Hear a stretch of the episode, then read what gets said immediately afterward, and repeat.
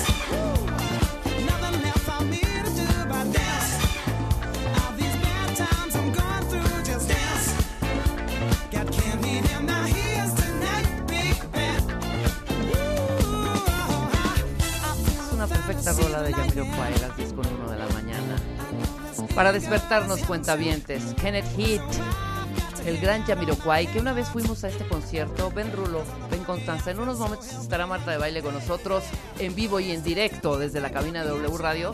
Fuimos a este concierto cuando vino Jamiroquai, ¿qué habrá sido? ¿2012? ¿2011? ¿2010? No, no, no, no, como 2012, 2013 o 2014, no sé, pero vino Jamiroquai. años. Hace unos años vino Jamiroquai y fuimos a la Arena Ciudad de México a verlo, porque pues es nuestro hit. Oye, qué envidia, también el mío. Y creo que hace poco vino, bueno, hace 3, 4 años, Sí. pero no pude verlo. Como O sea, nunca lo he visto y la neta es de mis favoritos. Es un conciertazo. ¿Pero qué? O sea, mucho... Soy Marta super fan. O sea, ahorita que me lo desniegue, ahorita todo. que venga aquí que me lo desniegue. Super fan, güey. También con su desesperación porque no le gustan tanto como que los conciertos y eso que estábamos en un palquito con Mm. Sí, nuestro raro, ¿eh? refresquito y todo ese rollo. No, así de, bueno, ya, vámonos, vámonos, vámonos. Espérate, todavía no termina. Pues se aventó un showzazo, un super concierto, pero sí bastante largo. Muy, muy largo. O sea, ¿se te hizo pesado? A mí no, a mí no, no tan Ajá. pesado, sí se me hizo largo. Es cuando estás disfrutando una película y dices, termina y dices, padrísimo, Pero- nada más hubiéramos quitado 10 minutos. ¿Cuánto debe durar de un concierto? Yo te conté Pues, apenas no sé, que un fui par uno de de horas, 10 ¿no? Un par de horas. Un día yo me aventé uno de Juan Gabriel, que creo que duró toda la semana. O sea, ¿me entiendes? Un año. Era una cosa impresionante. Yo ahorita y también uno de Yuri que duró muchísimo, ¿no? Pero pues la gente está prendida. Fíjate qué me pasó a mí. Yo, yo vi uno de Roger Waters, Ajá. que es mi concierto favorito, y me quedé dormido a la mitad. ¿Cuál fuiste? No el del auditorio. El ¿Cuál? del Palacio El de del Palacio de Sí, los Paradito. Nunca lo había Rebotes. escuchado, la neta. No me gusta Pink Floyd ni, Ajá. ni la Pink Floyd, de. Pero me quedé dormido. Hace como, como en teatro, un, un entretiempo. Ajá. Y la segunda parte, increíble. O sea, imagínate. Te digo que es mi show favorito y vi la mitad y no me gusta su música. No, pues fíjate, yo con una cierta persona fuimos a ver a Lady Gaga al... ¿Dónde está el Toyota Center? ¿En Houston? Creo que sí es en Houston. Fuimos a ver a Lady Gaga en un espectacular también, super conciertazo. Sí, dicen que da un show salsa, ¡Wow! ¿no? O sea, Lady Gaga. O sea, la persona se durmió. En Houston. ¿no? Sí, y yo así de ¿qué? Además yo invité el viaje, los boletos, super ¿Se acá lugares. Iban de pisa se y corre. durmió, o sea, fin de- sí, el weekend para verlo, pues, para verla. Ajá, sí, ida y vuelta. Exactamente. O sea, ¿qué dices? No. O sea, tanto. Codazo. Marta que quiere largarse de los conciertos, como las personas que se duermen, o sea, Ajá. fatal, ¿eh? Fatal, fatal, fatal. Ahorita que me lo desnieguen. hace poco fue uno, uno también increíble, el de Bjork. Ah, el de Bjork, buenísimo, lo disfrutamos. Ese sí, Marta no se salió en absoluto. Pues Todo no duró tiempo- 10 horas. No, no, ¿O no, sí? no, no, no, no, porque es más como perform performancera, ¿no? Sí. Era un performance impresionante y no tan largo. No, Bjork no la aguantas con esto que trajo el hace tres años o cuatro. Sí, sí, fue hace como más tres, cuatro, sí. No la aguantas dos horas, ¿eh? ¿No? ¿Cuánto duró? Creo que duró una hora y cacho. Está perfecto. que está dos perfecto. horas, yo Ah. creo que, que está Claro, bien. pero si otra, o- ahí no existe del otro, otra, otra. Apagaron las, prendieron las luces de la sala y vámonos para afuera todo el mundo, ¿no? Impresionante, porque era aparte un performance que tenía que ver mucho con todo digital. Era la iluminación, tanto los eh, músicos como los eh, bailarines, más Björk, más impresionante un 360 dentro digital de pantallas y de juegos de luces. No, una cosa Es que es eso, primer- siento que ahora no dan show, show. ¿no? Tu primer concierto, ¿te Mi acuerdas? primer concierto, espérate, claro. A ver, Mi primer Comparte, concierto, te voy a decir, mi primer concierto fue Auditorio Nacional, aluciné. ¡Ah, ¡No! ¡No! Espérense, no me juzguen, no O sea, me pero juzguen. años, años, No etapa de la vida. No me ¿Dónde juzguen. Fue concierto así de puta, de súper este grupazo eh, de, de, de- de música de lo pop com- rock. Lo comía. ¿Se acuerdan de no. ¿Se acuerdan de na, na, na, na, de Opus? Sí. Bueno, Ajá, sí. Opus vino a México a la Plaza de Toros, México. Ok. Ese fue mi primer concierto. ¿Con quién fuiste? ¿Cuántos años tenías? Tenía ¿Qué 14, hacías? 15, 16 por ahí. Ok, 15, Na, 16. na, na, na, na. Fui con mi hermana y unas amiguitas Ajá. y vimos ese. Y abrió, creo que abrió, creo que abrió, eh, ¿Está? ahí está, Buenaza. claro. Creo que abrió Neón o alguno de estos grupos en esa época. Sí, creo que fue Neón. Y después, pues esta rola, ¿eh? Sí, Que creo- nada que es no me acuerdo de otra y que la haya conozco tocado, porque Maradona tocado la calentó banda, ¿eh? con- con Exacto. ella. Y bueno, y después ya se empieza a abrir todo esto, viene Rod Stewart de Querétaro, luego vino Michael Jackson, luego Madonna. A Michael no lo vi, fíjate. No, yo también. Madonna sí, todas las Sí. veces que vino Me la hubiera vi. gustado ver a Michael, a Prince. Ajá. No he visto a Luis Miguel, ¿tú crees? Ay, es un... no lo he visto. Te Yo voy a sí decir cuál es el problema de Luis Miguel. La primera vez que yo vi a Luis Miguel en el Auditorio Nacional tendría yo como 18, 19 años, ¿no? Un poco más, como, ve- como 23, 24. Eso no Lo que a mí me impresionó es que no hubo ni un momento que yo pudiera escuchar a Luis Miguel. Porque Luis Miguel decía, quítame la música, Willy. Luis Miguel, y, y búscate ahí un estruendo de gente así de gritando, ¡ah! De chavas así de, ¡ah! O sea, Luis Miguel Sí, decía, no sé tú. Y era un griterío. O sea, no podías escuchar nada. Yo decía, cállense. Entonces, porque na, na, na. Y eran gritos y gritos y gritos y gritos en el auditorio impresionante. Entonces, por ejemplo, decía, suave. ¡Ah! No, Willy, esos son aplausos como de, De gente en- normal. En la Netzahualcoyotl, en la sala. No. Tienen que ser gritería de locura asquerosa, niñas desmayadas, gritos as- este, espantoso. Esa fue mi primera vez. Dije, jamás voy a volver a hacer ver a Luis Miguel. Bueno, ya más grandecilla, Es que tú sí eres fan. ya fan por ahí Luis de los cuarentas, fui a verlo. Perfecto. ajá. Corte A, canta tres canciones, se prende la luz del auditorio No, bueno. y de pronto una voz que decía así, ponme rever. Estimado público conocedor, tenemos unos problemas con el señor Luis Miguel. Vamos a tener que cancelar. El señor está indispuesto. Cancelado. Lo peor que te puede pasar. Me cancelaron el concierto de Luis Miguel. Como lo de ahora de The Weeknd que, Ah, sí, que cuenta. canceló. No, no, no, o sea, pues vi, no vi la nota, o sea, estuve viendo videos en TikTok. Pero sí que salió y como que dijo ahí, no les puedo dar el show que yo les quiero dar. Y, Sí, no, no ando. Sí. Necesito un ron con goma para abrir las cuerdas vocales. No, y canceló Luis Miguel y un coraje, de verdad. Ahí fuimos. Mi mamá, las amigas de mi mamá, mi hermana, era un gentío. Atascado el auditorio. Y fue esa época en donde canceló, creo que, puta, toda su tem- toda la Qué temporada. Ha de haber sido la época de la orejita, ¿no? De su oído. Creo que sí. qué coraje que, no te, sé. que te cancele porque Sí, este, lo ¿con esperas un año? compras los Sí. boletos Exacto. y después estás todo emocionado ese día a mí me pasó con Bob Sinclair Uf. igual tenía como 17 años y que me cancela pero yo ya llegué al lugar Ajá. que pues obviamente no me acuerdo pues no había tanta información ni, Claro. ni de rápido acceso Como, ahora, Michael ¿no? y la muela. no ese no sé tenía un dolor de muela impresionante. De hecho, hay un dentista mexicano que se, cree- se quedó con su diente. Que tiene pues, joya, Marta ¿no? se sabe esa historia, ahorita que no las cuente. Pero todo el mundo le decía, no, es que no sé si canceló o no canceló esa vez. O sea, yo no vi a Michael Jackson cuando vino a no, México. ni yo. No, creo que fueron dos conciertos.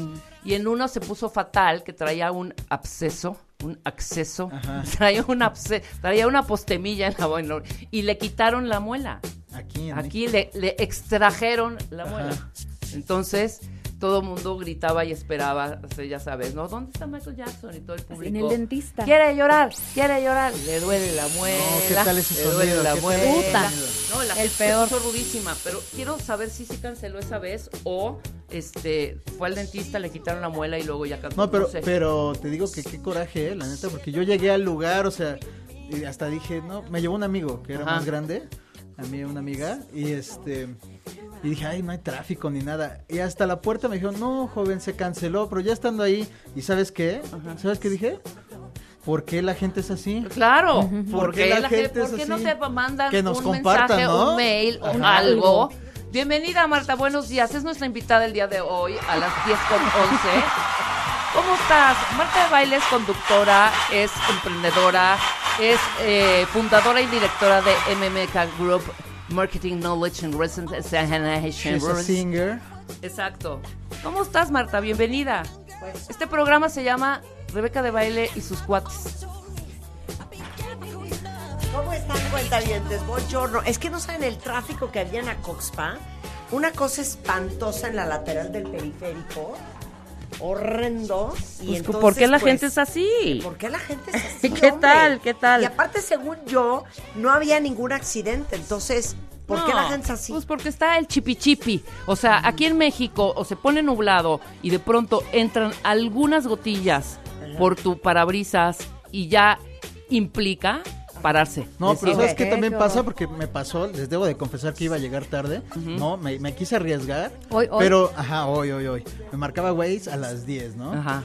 Pero había un choque y luego no es por el choque, es que la gente, como le se gusta queda, el se chisme, queda mirando. ajá, se, va parando mirando. un poquito, voltea a ver qué pasó y ya va. Claro. Pero aparte inhabilitan el carril de al lado, ponen Sí. la cosa esta naranja. Oye, espérate, tenemos Tres. dos dudas, Marta. Uno, cuando vino Michael Jackson y lo de la muela, ¿dio el concierto o sí canceló? Creo que se movió un día. Se movió al otro día, Pero ¿verdad? ya saben que yo soy bastante mala para la memoria. Pero sí, según yo, se movió un día. Sí, yo digo, porque luego, de ¿Tú lo verdad... viste? No, yo no vi, yo no vi a Michael. Yo vi la primera vez que vino, no fui a ver a Michael Jackson. No sé. Por Por bestia. imbécil. No sé. Y No, aparte, creo que no. Estuvo, No, ¿sabes O qué? sea, creo que fueron cuatro con cien, no sé cuánto. no, hombre, fueron dos días. Fueron dos, dos días. días. Creo que yo no estaba en México. Pero ¿cómo que? Claro que estabas en No, no, no, no, no, no. Estaba, es más, Ay. y te voy a decir qué época. Eran los una gira. Seguramente 90. Estabas Te viendo tocó hacer una gira. Guzmán. ¿no? No, no, no. Estabas de gira, ¿no? Era en los 90. Es que no puedo creer que no viste a Michael Jackson. No, no vi a Michael Jackson. Vi a Madonna porque fue como junto con Pegado Es que, que vinieron yo no todas. fueron dos días. Sí, fueron No, dos. fueron más días. Bueno, yo no estuve. Fueron por ahí de los 90. Fue en, fue en 1990 y 91, algo. ¿no? Ajá. 91. Exacto. Y estabas de gira. Yo estaba produciendo, no, yo estaba produciendo un programa en Televisa. Claro, no, no estábamos. Estábamos haciendo un espacio, me acuerdo perfectamente. Y no estábamos en México. Creo que Fueron estábamos- cinco sold outs en Ah, mira, México. cinco. ¿Ves? En el Y yo dos. ¿Cuál dos? Yo estaba en ¿De qué Querétaro hablas? haciendo una cosa que O sea, se yo me acuerdo que vi a. Michael Jackson un chorro de veces. Hasta que te cansaste. Hasta que quería vomitar. No, ya. cero. Yo nada más vi, yo vi a- y los demás ya me los aventé. Yo vi a Madonna, ¿quién más estuvo después de ellos? No, es que vinieron. si no viste a Michael, No, no vi a viste a nadie. No, yo no vi. No, vi. No, Cero. no habías ni nacido. No, se, se perdona ¿Cuántos por años la tenías en el 91? Dos. Oh. No es cierto. No, hombre. ¿Es ¿Dos broma? años? Dos años. No tenías dos años. Sí. ¿Y tú, Constanza? Ni había nacido. ¿Qué, qué O año sea, se callan los dos, se 92. largan. Es broma. Lárguense de este Apapáchenos, programa. somos O sea, bebés. nos- sea, nosotros ya recién agarrábamos la nacidos. jarra y ustedes muy violenta. pidiendo chichi a esa hora. O sea, lo que acabo de oír ahorita cuenta bien. Estaba lactando.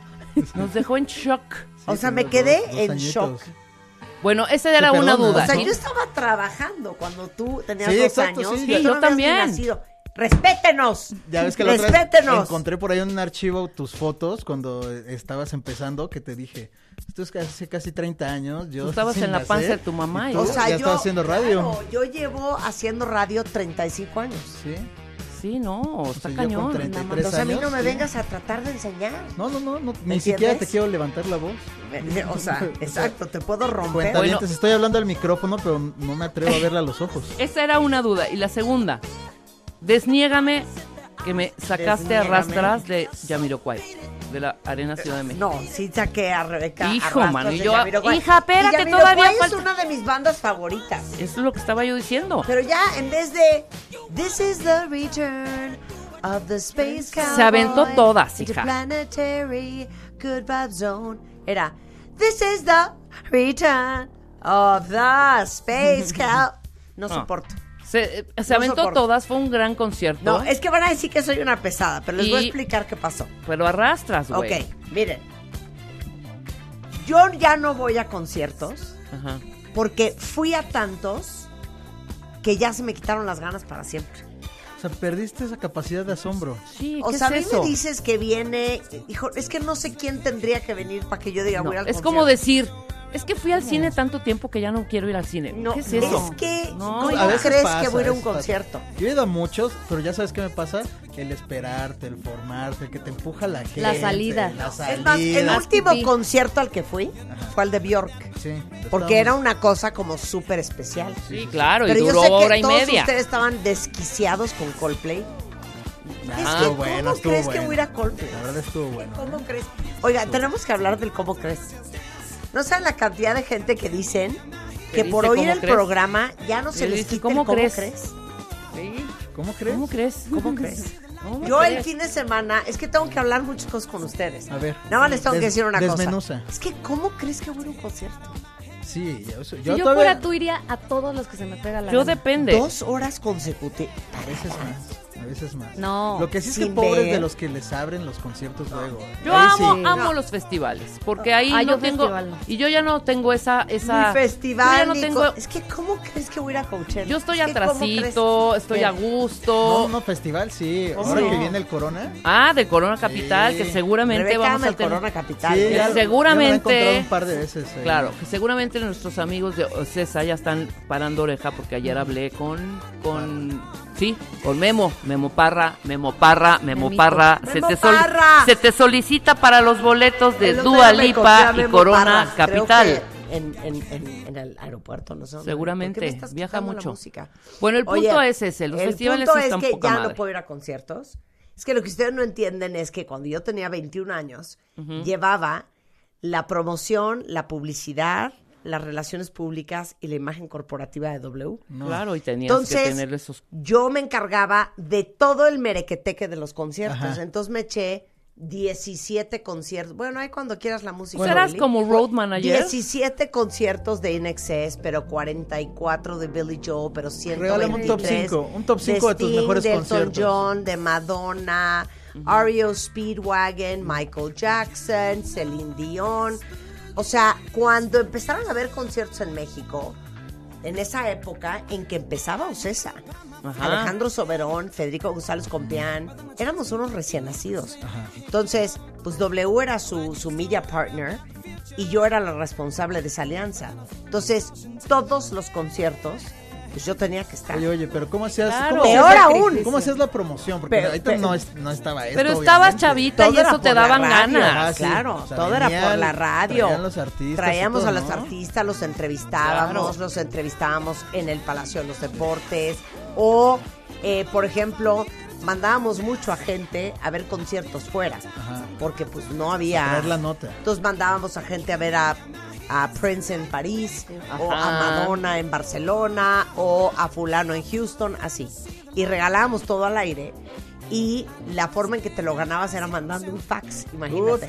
Entonces me acuerdo que alguien del equipo salía corriendo a la oficina a buscar el fax para ver quién era el ganador. ¿no? Ajá.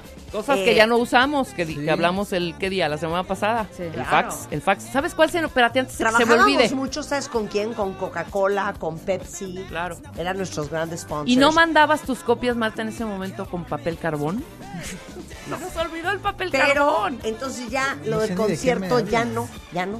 O sea, fui a ver a todo el mundo a todos lados. ¿Cómo crees? 27. ¿Cómo crees que voy a ir a un concierto ahorita? No hay forma ni posibilidad. Oye, pero qué feo que ya no hagan la, la promoción así que venga el Ok. artista, que Sí. haga el tour de medios. Ya no lo quieren Tengo hacer. otro ¿cómo crees grave? Échalo.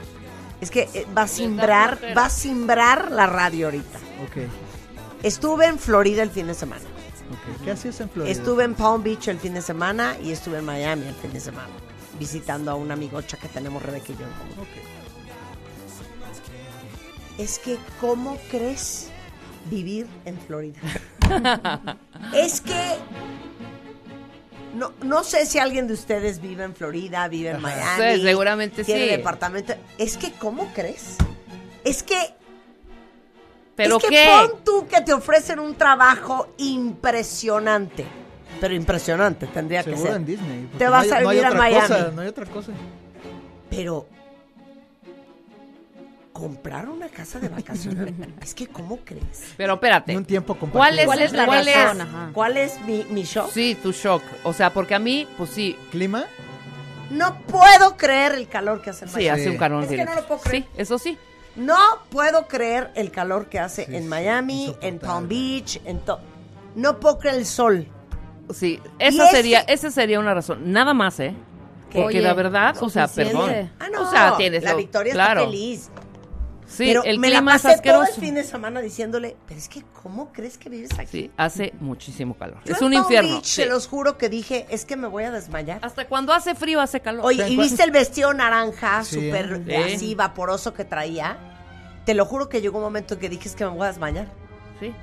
Porque andábamos viendo ¿no? en la calle Antigüedades Pegado Me como voy a un encuerar. sol del Sí. infierno. Es que, ¿cómo crees vivir ahí?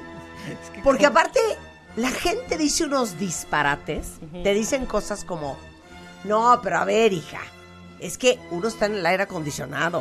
O sea, en tu coche, en la oficina, en tu No, casa. es que no es el punto. no, no inventen. Sí, no. El calor Claro es el que estás expuesta al calor. Nuestra amiga Victoria está tan trastornada que a las 7 de la mañana ayer, que era Labor Day Weekend, se levantó a jugar tenis. Sí, claro. Al aire libre. Sí, ya no tiene, ya no tiene su color natural, ya, ti- ya es color Luis Miguel. Todavía No, con un De lo bronceada que está. Le decía yo, es que ¿cómo crees vivir aquí? ¿Cuánto tiempo tiene allá? Cuatro años. Ella No, vivía en Nueva York. Tampoco es que también ya está acostumbrada. Ella vivía en Nueva también. York. No, y Ya a siento ver, que lo está forzando, ¿eh? una cosa es pues que vivas en un lugar donde hay una cierta temporada Sí. que hace calor. Ah, no, pero si vamos a estar todo el año. no, pero es que en enero no, no está así.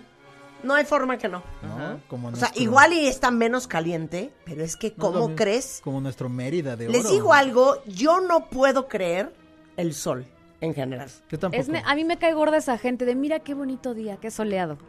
Te digo algo, Qué soleado, no dice. puedo creer el sol. Sí, no. No, a mí el es calor. la cosa más molesta que hay. Estoy deslumbrada, atalantada, como bruta del Y eso que tú cerebro. no- y eso que no tú me no puedo sudas, ¿eh? concentrar. Eso y eso que yo no no sudo. sudas. Agotada, como amodorrada. Sí. De vacación igual sí, Marta. O es sea, que te juro que no, no. es que ni de vacaciones. Es que ni de o sea, si estás en, pen- perdón, Ni de- estás ni de en vacaciones. tu traje de Si baño en la algún alberca día- al lado. No, si no, algún no. día pensé, "Ay, estaría bien padre tener una casa en la playa. Olvídenlo. Sí, no, no, Olvídenlo. no, tu, tu- tu cabañita en la montaña, Sí, mejor. Todos Mm. felices. Mejor nieve y frito. Sí. No, pues Aparte, los que me tenemos gusta la playa asma, cañón. Los que tenemos asma. Ah, eh, sí, el, Ah, el también. vapor y la... El aire húmedo tiene moléculas más pesadas Sí, y, y y, te, te, hace... cuesta más trabajo respirar. Claro. Totalmente. Sí, sí, sí. Entonces yo era así de Sí, igual a mí me pasa, igual. Horrendo. Sí, y tienes que cargar con tu... Madrecita para que te abra los bronquios. ¿A ti te cuesta eh, respirar en la Sí, playa? sí, sí, A mí sí, me cuesta mucho más trabajo calor, respirar sí. en la playa. Y también yo creo que también la, humedad, ¿no? Sí, también. Pero- Horrendo. El bochorno. El bochorno, Pero sí. calor, deslumbrada. Entonces te pones el lente de sol para medio poder ver, pero entonces te da calor y entonces no ves, pero no oyes tampoco. No, y luego yo no entiendo los que ya son de allá, que traen el pantalón de mezclilla, No. la camisa. No, no. No, la exacto, bota. exacto. Aparte exacto. te digo otra cosa, ni me gusta cómo tiene uno que vestirse en esos lugares. Hay que andar en chores, en- diría mi mamá, en Es como chores. más flojita la cosa, no, claro. Short y En chancletas. Short y guarache. Veía a las chavas en la noche, pues van con el vestido embarrado, Sí. la minifalda. Sí, Chichigaribaldi, la sande- ¿no? Chichigaribaldi, Sí.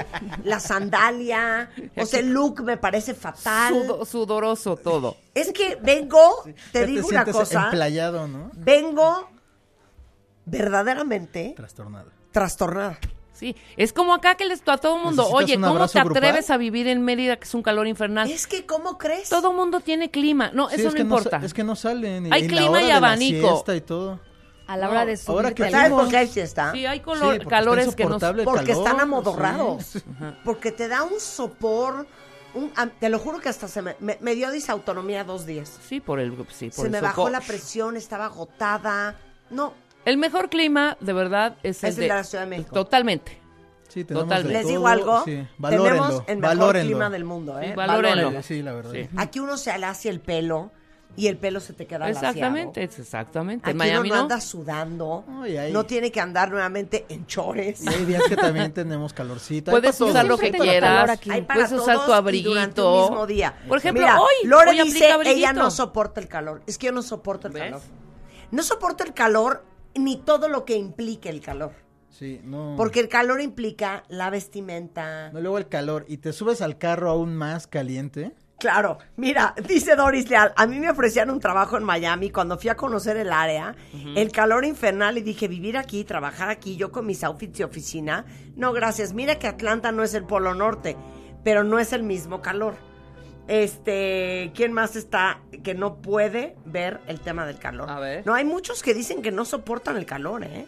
Y muchos Horrendo el clima y como llueve es un horror. Mira, ni de chiste podrían venir a Mexicali en verano que a veces se rebasan los 50 grados. No, no, Luisa. No, no, no te pases. Yo también en un, co- en un festival. No, thank you, Unos, chavitos de San Luis, no me acuerdo qué Ajá. zona me dijeron. Igual, 50 grados, 45, 50 Mira, grados. Arturo dice que vive en Orlando y ahora en Alabama.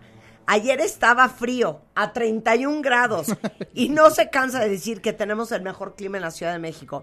100% es claro. difícil respirar aquí. Mira. Es muy cierto, yo vivo en Florida, te escucho diario, Miami es muy cañón. Irene, no puedo creer Miami. Es que todo el fin de semana mortificé a mi amiga porque le decía, es que ¿cómo crees que te veniste a vivir aquí por puro gusto? Mira, Chilanga Ah, ¿fue por Migrante. Sí, No sí, por de puro trabajo gusto, ni claro. No, hombre, por Chilanga, gusto. Chilanga Migrante dice, vivo en Vegas con 45 a 49 grados varios meses. O sea, imagínate. Claro, por supuesto. Mira, Marta, Miami no es nada a comparación con Tabasco. No, bueno, es que Cuando sí. bajé del avión, el fleco se me encogió. Aparte, te digo una cosa, una humedad Y aparte te hinchas que de ni la cara, cooperando ¿eh? en Acapulco se siente. Sí, o sea, no. una cosa espantosa. Y te voy a decir algo.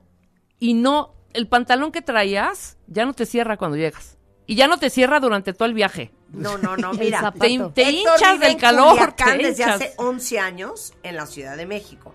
No puedo ir a Culiacán en verano por nada del mundo. Se me olvidó vivir en el calor. Llegan como a 50 grados. Mira, Mariana dice, aquí en Nebraska los veranos son iguales que en Florida. Y es más feo porque no hay playa, puros campos de maíz. Daniel dice, se llama calentamiento global. Y vamos, pa' peor. Sí, eso Eh, totalmente. Vivimos así en Playa del Carmen, no es lo mismo vivir aquí que venir a la vacación. Es que pon Sí, tú no. que vas La vacación a Playa del acepta, Carmen sí, sí, o vas a Tulum o vas, yo qué sé. Pues tres o cuatro días, ¿no? Pero es que vivir en una ciudad en donde hay una playa, entonces tienes que comportarte como un ciudadano, Sí. no como un vacacionista. Sí, sí, sí. Te tienes que vestir como un ciudadano. Ah, no, claro. No de puedes andar de chanclas No y crocs. un- puedes ir a lugareño, trabajar en, sí, en Crocs. Sí, no. o en crocs. Sí, no, no, no. No, entonces yo iba muy digna a mi vacación del fin de semana. No, te lo juro que dije es que me voy a desmayar. Sin saber con lo que te ibas a topar. Sin saber Sí, con lo que me iba a topar. es un Oye, calor pero ahí también tu amiga húmedo. Victoria te tuvo que haber mandado un rider. un rider de cuáles Así son está las la situación, sí. No, le decía a Victoria, hasta voy a regresar a México con la piel manchada. No, no, no, o sea, no, Te- no, no, no, no por el calor. ¿Saben qué? Mi más sentido Inferno. pésame a todos los que viven en un calor del infierno. Te acostumbras. Te Nada más lo acostumbras. quería decir. No, y qué feo que tú seas del Team Calor, ¿eh, Rebeca. Quiero decir eso Sí, antes soy, de irme soy de esta los mesa. dos. A mí me encanta Team Calor y Team Frío. Team Calor porque soy de Tuxtla Gutiérrez, Chiapas. Y vacación América, y verano. Es un calor infernal. Viví un año ahí, Pero- hasta ahí. Yo sí iba muchas veces, este, o sea, estuve yendo en, en veranos, puta, toda mi infancia y toda, me acostumbré, ¿no? Y luego, pues aquí la Ciudad de México, increíble. Ahora, el frío también me gusta. O sea, soy de las dos. una delicia. Mira, De aquí las dice dos. Viales, yo crecí en Acapulco, ahora vivo en León y no me regreso a Acapulco ni muerta. Mira, Jope dice, yo vivo en Miami, amo el calor, el ambiente nocturno es un espectáculo. Ah, no, ha de ser divertidísimo vivir en Miami. Ah, de divertido, es que sí, pero con espérame. ese calor, es que, ¿cómo crees? Es que, ¿cómo crees? Que ni en las noches baja. Entiéndeme, no me podía ni concentrar. Eh, no, no, podía ni hablar. noches Te tocó, claro, es que me fuiste subí la mera coche, época. me subí al coche y Sí, drogada. Haz de cuenta que me pusieron éter en la nariz. Iba todos los, tra- los, los traslados Ajá. dormida, drogada, Guau. totalmente drogada.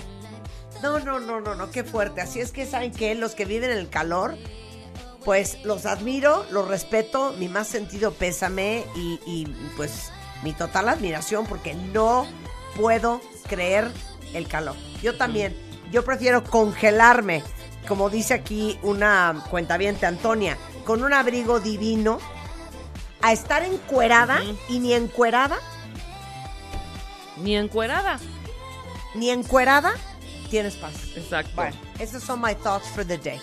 Pues mucha gente sí ama el calor, mucha gente. Y la mejor expresión, la expresión del 2022 es... es que, ¿Cómo, cómo crees? Es que, ¿cómo crees? Bueno, regresando del corte, en W Radio, ya nos vamos a poner a trabajar, no se vayan. Escuchas a Marta de Baile por W Radio. Síguenos en Facebook, Marta de Baile. Y en Twitter, arroba Marta de Baile, Marta de Baile 2022. Estamos de regreso. Y estamos...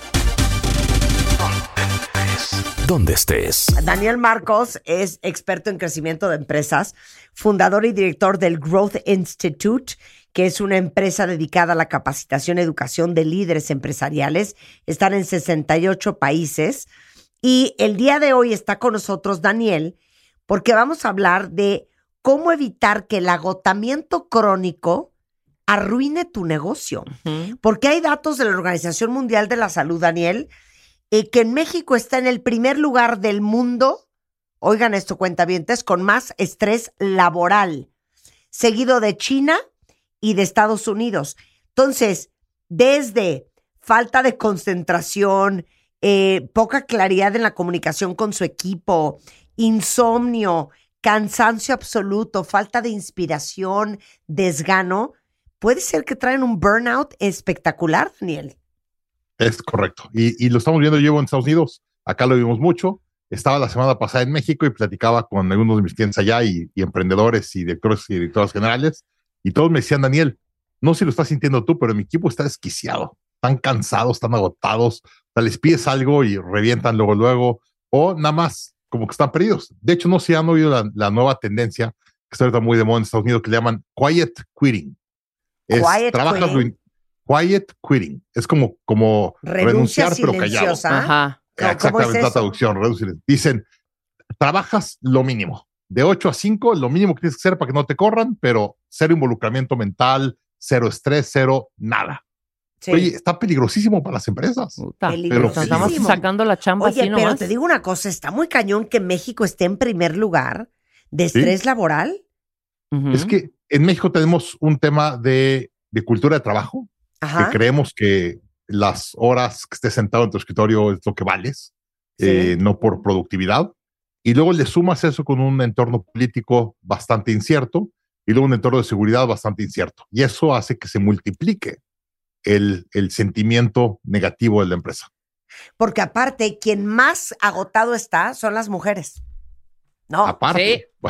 Por la pandemia y por la doble chamba. claro, porque el estrés aumentó por las dobles cargas de trabajo, porque No, es y- y oficina, pero es casa. Muchos están apenas restando a la escuela, Claro, claro, ahorita en, en agosto. O sea, Claro. estuvieron dos años fuera en su casa claro. y el estrés de, oye, mi hijo está quedando atrás. ¿Cómo le bueno, hago para a ver, poderlo? no nos vayamos lejos. No sé si se enteraron ayer, pero yo lo estaba leyendo en el coche mientras que vomitaba en el calor y no podía yo creer, no sé por qué me, me impactó tanto. ¿Qué fue? Gustavo Arnal. El venezolano de 52 años, eh, director financiero de eh, la tienda Bed Bath and Beyond, que es una tienda como de blancos, se suicidó, Se aventó de un piso de se 18. aventó del edificio Jenga, que es un edificio muy famoso en Nueva York, donde él vivía, que está en Tribeca. Este, su esposa en el departamento y él abrió la ventana y se aventó. Y el problema es que Bed Bath and Beyond estaba por cerrar 150 tiendas en Estados Unidos, eh, se hundió en la bolsa detrás, eh, después de que se salió un, un- un- un inversionista. estaban en serios problemas económicos Bed Bath and Beyond. Eh, les acababan de prestar 500 millones de dólares, luego se echaron para atrás.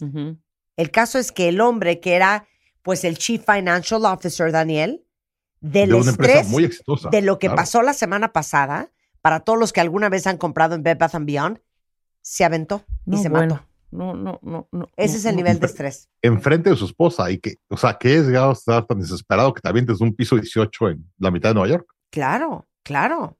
Entonces, Ahora, normalmente cuando, sí, no, quiero leer otra cosa. ver. Eh, Saben que el gobierno de Japón, en donde también hay un gran estrés laboral, reporta anualmente 10.000 muertes por karoshi, que es un fenómeno que describen como la muerte o el suicidio por exceso de trabajo, porque ustedes saben que en los países asiáticos, no importa si es Japón, China, Corea, eh, gran parte de tu valor y de tu calidad de ser humano es qué tan bien trabajas y qué tantas horas le metes a la chamba. Eh, en Estados Unidos, los suicidios por exceso de trabajo han incrementado en un 39%. Entonces, Daniel, ¿qué onda? Está muy fuerte. Y lo peor del caso es que si uno trae estrés o agotamiento crónico, se lo llevas a tu compañía. Claro, claro. Entonces, entre más estresado estás, más largas jornadas de trabajo para tus empleados. Porque estás desesperado que no estás llegando a los números y crees que lo que necesitas es que trabajen más horas o más largo, ¿no? Este, no estás llegando a las metas de la empresa, eso te estresa más y eso te hace tener pleitos y conflictos con la gente. Y entonces no atacas el proceso, lo que está mal, atacas a la persona.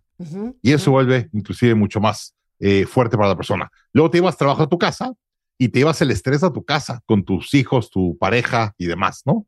Claro. Y obviamente, si estás en estrés, pierdes clientes y obviamente te quedas sin efectivo. Claro. Entonces, eh, lo, lo que está pasando es te metes a una, a una bolita de nieve o un círculo vicioso y te empiezas cada vez a complicar cada vez más. Eh, y eso le llaman que genera un drama empresarial que hoy le afecta a seis de cada diez emprendedores en Latinoamérica, que es lo que estamos viendo. Drama empresarial. Ahora, sale que hay como tres niveles de agotamiento, ¿no, Daniel? Sí, Vamos a ver hecho- quién de ustedes trae cuál.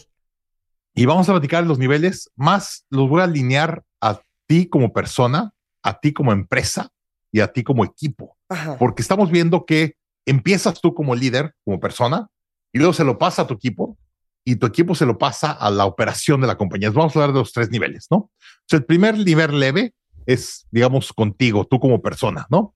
Y empiezas a tener problemas personales y profesionales con la gente alrededor de ti. Empiezas a tener problemas personales con tu pareja, con tus hijos, Ujú. con familiares que de repente te dicen algo que no te gustó y explotas. eh, y por lo tanto, sientes que tú eres el único que estás bien y te cuesta delegar con tu equipo.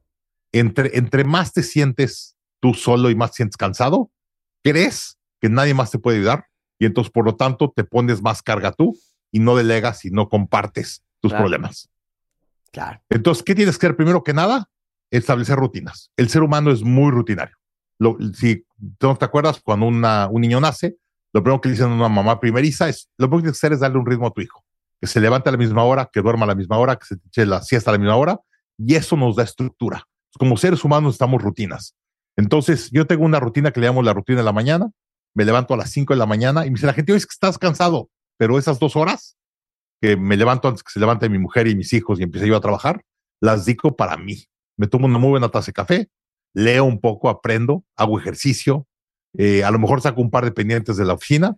Para las 7 de la mañana ya me siento muy productivo, me siento con energía, hice ejercicio, aprendí, me siento bien y eso me permite, cuando llega a la empresa, no llevarle el drama a mi equipo, llegar mucho más centrado. Yo cada vez que me he metido en problemas personales eh, y me he metido en problemas personales un par de veces en mi vida por sobrecarga de trabajo y demás, siempre regreso al ejercicio. El ejercicio en la mañana me obliga a regularizar y estructurar mi día. Sí. Y entonces hago mi rutina de la mañana que consiste de ejercicio. Al menos media hora, sal a caminar. Algo que me pasó hace unos años que tuve un, problema fuerte. Me salí en las mañanas a ver el amanecer. Y el simple hecho de levantarte todos los días y respirar oxígeno caminando y ver el amanecer, me sentía mucho mejor y me regresaba mucho mejor humor a mi casa. Entonces, haz tu rutina, eh, empieza a hacer tu plan. Y una última cosa interesante que veo mucho con emprendedores, hacen un plan de compañía y no hacen un plan de vida personal. O y sea, el plan de compañía se hace muy grande y se acaba comiendo tu vida personal. Entonces tienes que hacer un plan de negocio de tu empresa y un plan de negocios de ti de vida personal. Y así puedes dividir tu empresa de tu persona y poder poner límites mejor entre tu empresa y tu persona. Súper, súper clave hacer un plan de vida personal aparte del vida, el plan de tu negocio. Sí. Ahora, vamos al siguiente nivel. Eh, agotamiento, digamos, medio o agotamiento de tu equipo. Quiere decir que tú ya le llevaste este agotamiento crónico a tu equipo, ¿no? Eh, y la gente empieza a cometer muchos errores y empiezan a perder tiempo y dinero. Y entre más pierden tiempo y dinero, más te enojas, más se, se les da estrés, más están preocupados y eso hace que cometan más errores y más pérdida de tiempo. Sigue la, la digamos, la, la bola de nieve haciéndose grande y eso acaba siendo un distanciamiento entre tú y tu equipo. Y es que mi equipo no me entiende y mi equipo no me echa ganas y yo siento que estoy cargando con todo el peso y me siento solo. Y ese distanciamiento es peligrosísimo para las empresas. Lo primero que tienes que hacer es hacer una buena comunicación con tu equipo y decirles, oigan, no estoy en contra de ustedes, no estoy enojado, eso es estrés, la única forma de sacarlo va a sacarlo juntos. Y lo primero que ayuda para que puedas darte tiempo es flujo de efectivo. Nosotros siempre decimos las ventas solucionan todo. Las ventas te dan flujo de efectivo y tienes flujo de efectivo, tienes tiempo de arreglar las cosas. Porque si no tienes flujo de efectivo, no tienes tiempo, no puedes pagar nómina y se cierra todo y se acaba todo y el estrés se multiplica. Entonces, primero empiezas con una comunicación con tu equipo diciendo, oigan, a ver, yo sé que estamos incómodos, yo sé que estamos todos cansados, yo que estamos con agotamiento crónico, le tenemos que dar la vuelta, vamos a ser equipo y vamos a comunicarnos mejor. Y luego tienes que preocupar en generar flujo efectivo. Y aquí nos pasa mucho, lo estamos viendo mucho en México, eh, que la gente dice, oye, tengo muchas cuentas por cobrar, muchos, muchos clientes me deben dinero. Entonces enfócate en traer ese dinero, ese dinero que ya generaste, ya diste el valor, nada más está allá afuera. Y empiezas a hacer llamadas con la gente que te debe dinero. Y la gente normalmente, si lo empieza a preguntar, le dice, oye, tengo muchos problemas, necesito que me pagues ya. Muchos que están priorizando los pagos a alguien más, empieza a priorizarlos a ti, empieza a caer flujo de efectivo. Claro. Y luego Claro. esto te empieza a, eh, a dar, digamos, eh, más confianza en ti y empiezas a servir a tus clientes mejor eh, y empiezas a pensar más a largo plazo y empiezas a poner objetivos a, lar- a largo plazo. Cuando estás en estrés y en drama, no puedes ver a largo plazo. Estás, quítame el problema, quítame el problema. Cuando empiezas a tener oxígeno, empiezas a ser mucho más estratégico y a ver a largo plazo y arreglar las cosas que son importantes, no las cosas urgentes. Y esas son las reglas con el equipo. Y dijiste algo bien importante. Saber diferenciar entre lo importante y lo urgente, que son dos cosas totalmente diferentes. Eso está Y cañón. ahí no puedes. Y siento que lo urgente es lo que te come la vida, es lo que te mata. ¿No? Es correcto. Porque estás, estás tan metido en lo urgente que se te va lo importante. Y no hace lo importante, acaba matando. 100%. Ok, y luego, Y luego empiezas con el agotamiento de compañía, ¿no? Y el agotamiento de compañía es, regresamos otra vez al efectivo. El efectivo es, es que el efectivo es estrés, el efectivo, do- donde más envejece un emprendedor o emprendedora o un líder de negocio, es cuando hay falta de efectivo. Entonces, ataca el efectivo rápido, te da tiempo. Y aparte, cuando tienes problemas de efectivo, te sientes mal contigo mismo. Dices, no tengo efectivo, yo soy un tonto y empiezas a atacarte a ti como persona. Entonces, inmediatamente balancea el efectivo. A veces pidiendo un préstamo o algún inversionista o algo que neutralice el tema de efectivo es normalmente un gran, eh, le quita presión al día a día, ¿no? Y eso te ayuda a poder empezar a no hacer eh, problemas legales. Mucha gente cuando está en estrés de lana dice, ¿cómo le doy la vuelta? Y estás dispuesto a hacer lo que sea para dar la vuelta. Y empezamos a cometer errores o legales o de contratos que te pueden empezar a traer más problemas. Entonces, enfócate en tu sistema de ventas predecible. Bien, bien importante decir, a ver, ¿cómo le hago para hacer un sistema predecible que me pueda garantizar que esté entrando efectivo y me esté ayudando a cobrar cuentas? Y luego, eh, otra que vemos mucho en Latinoamérica, tener cuentas claras. Muchas empresas les pregunto cosas y no tienen su data. Como no tienen sus datos, no tienen sus números, no tienen claridad de cómo está en efectivo, Ujú. quién les debe dinero, cuánto le deben y demás. Cuando empiezas a organizar las, las cuentas, las finanzas, a veces te das cuenta de dinero que está ahí que no tenías o que es muy fácil poder traer efectivo. Y en base a eso, te empiezas a sentir más cómodo y empiezas a poner objetivos a largo plazo. oye, ok, vámonos al el severo, después del corte y los vamos a invitar a un programa que desarrolló Daniel de alta dirección empresarial que se llama Impact X. Eh, justamente para evitar el drama empresarial y el agotamiento crónico. De eso vamos a hablar regresando del corte, no se vayan. ¿Todavía no tienes ID de cuenta viente? No. Not yet, yet, yet. Consíguelo. En martadebaile.com. Martadebaile.com. Y sé parte de nuestra comunidad de cuentavientes. Marta de Baile 2022. Estamos de regreso. Y estamos donde estés. Estamos hablando del terrible burnout, cuentavientes, y el burnout tal, el agotamiento crónico, que acaba arruinando tu negocio o en su defecto su vida, tu vida profesional. Entonces, estamos hablando de el, el tercer nivel de agotamiento crónico laboral, que es el severo. Y decías que desde no tienes un buen flujo de efectivo, no tienes flujo de caja. ese se crea porque lo creas tú como persona y luego el equipo se multiplica y se como que se, se pasa este agotamiento crónico, este burnout, y luego se lo pasa a tu compañía y empieza a cometer errores, empieza a enojar a tus clientes, empieza a tener problemas con proveedores que nunca habías tenido y empieza un estrés a nivel operación muy, muy importante. Y eso te genera que nada más veas a corto plazo, solo empieza a estar enfocado en lo urgente, no ves lo importante y estás como que llegas a la oficina y ya te quieres ir al día siguiente, en el minuto siguiente, porque es problema tras problema tras problema tras problema. Y eso hace que tu agotamiento tuyo personal se haga más fuerte, el de tu equipo se haga más fuerte y otra vez le vas a pegar a tu compañía. Entonces, cuando acabas con un agotamiento de alto nivel, es porque ya todo a tu alrededor, no nada más tú como persona, las personas a tu alrededor y tus sistemas entran en estrés. Todas las compañías tenemos sistemas y procesos para agilizar cómo hacemos las cosas y es cuando metas estos sistemas en estrés.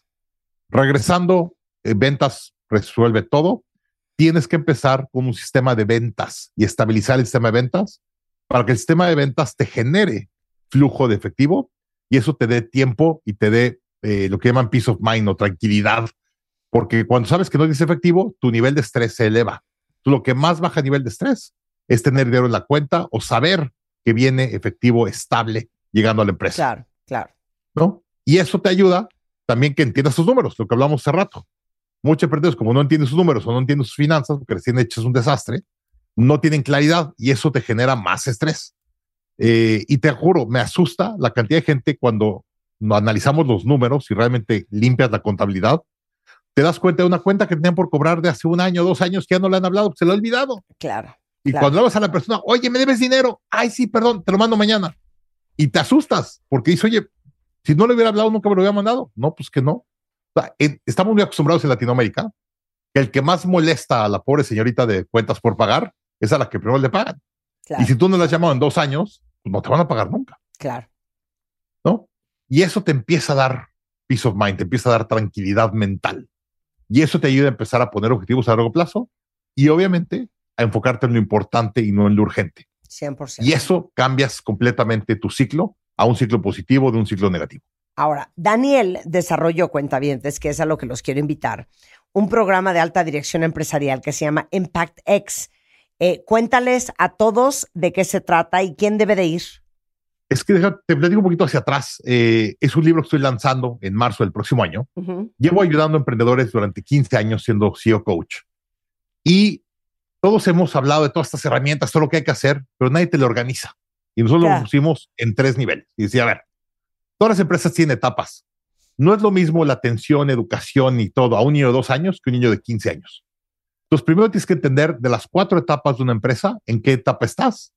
Y normalmente los problemas que tienes y estrés que tienes son muy similares a otras empresas en el promedio. Cuando estás hablando con un niño de dos años, todos los niños de dos años tienen normalmente los mismos problemas y tienes que dar la educación y demás. Entonces, primero organizamos eso. Y luego lo organizamos en las tres cosas que platicamos ahorita. Herramientas para tú, para ser un mejor líder. Y entre mejor líder te vuelvas tú, vas a poder contratar a un mejor equipo que te ayude a poder crecer tu compañía.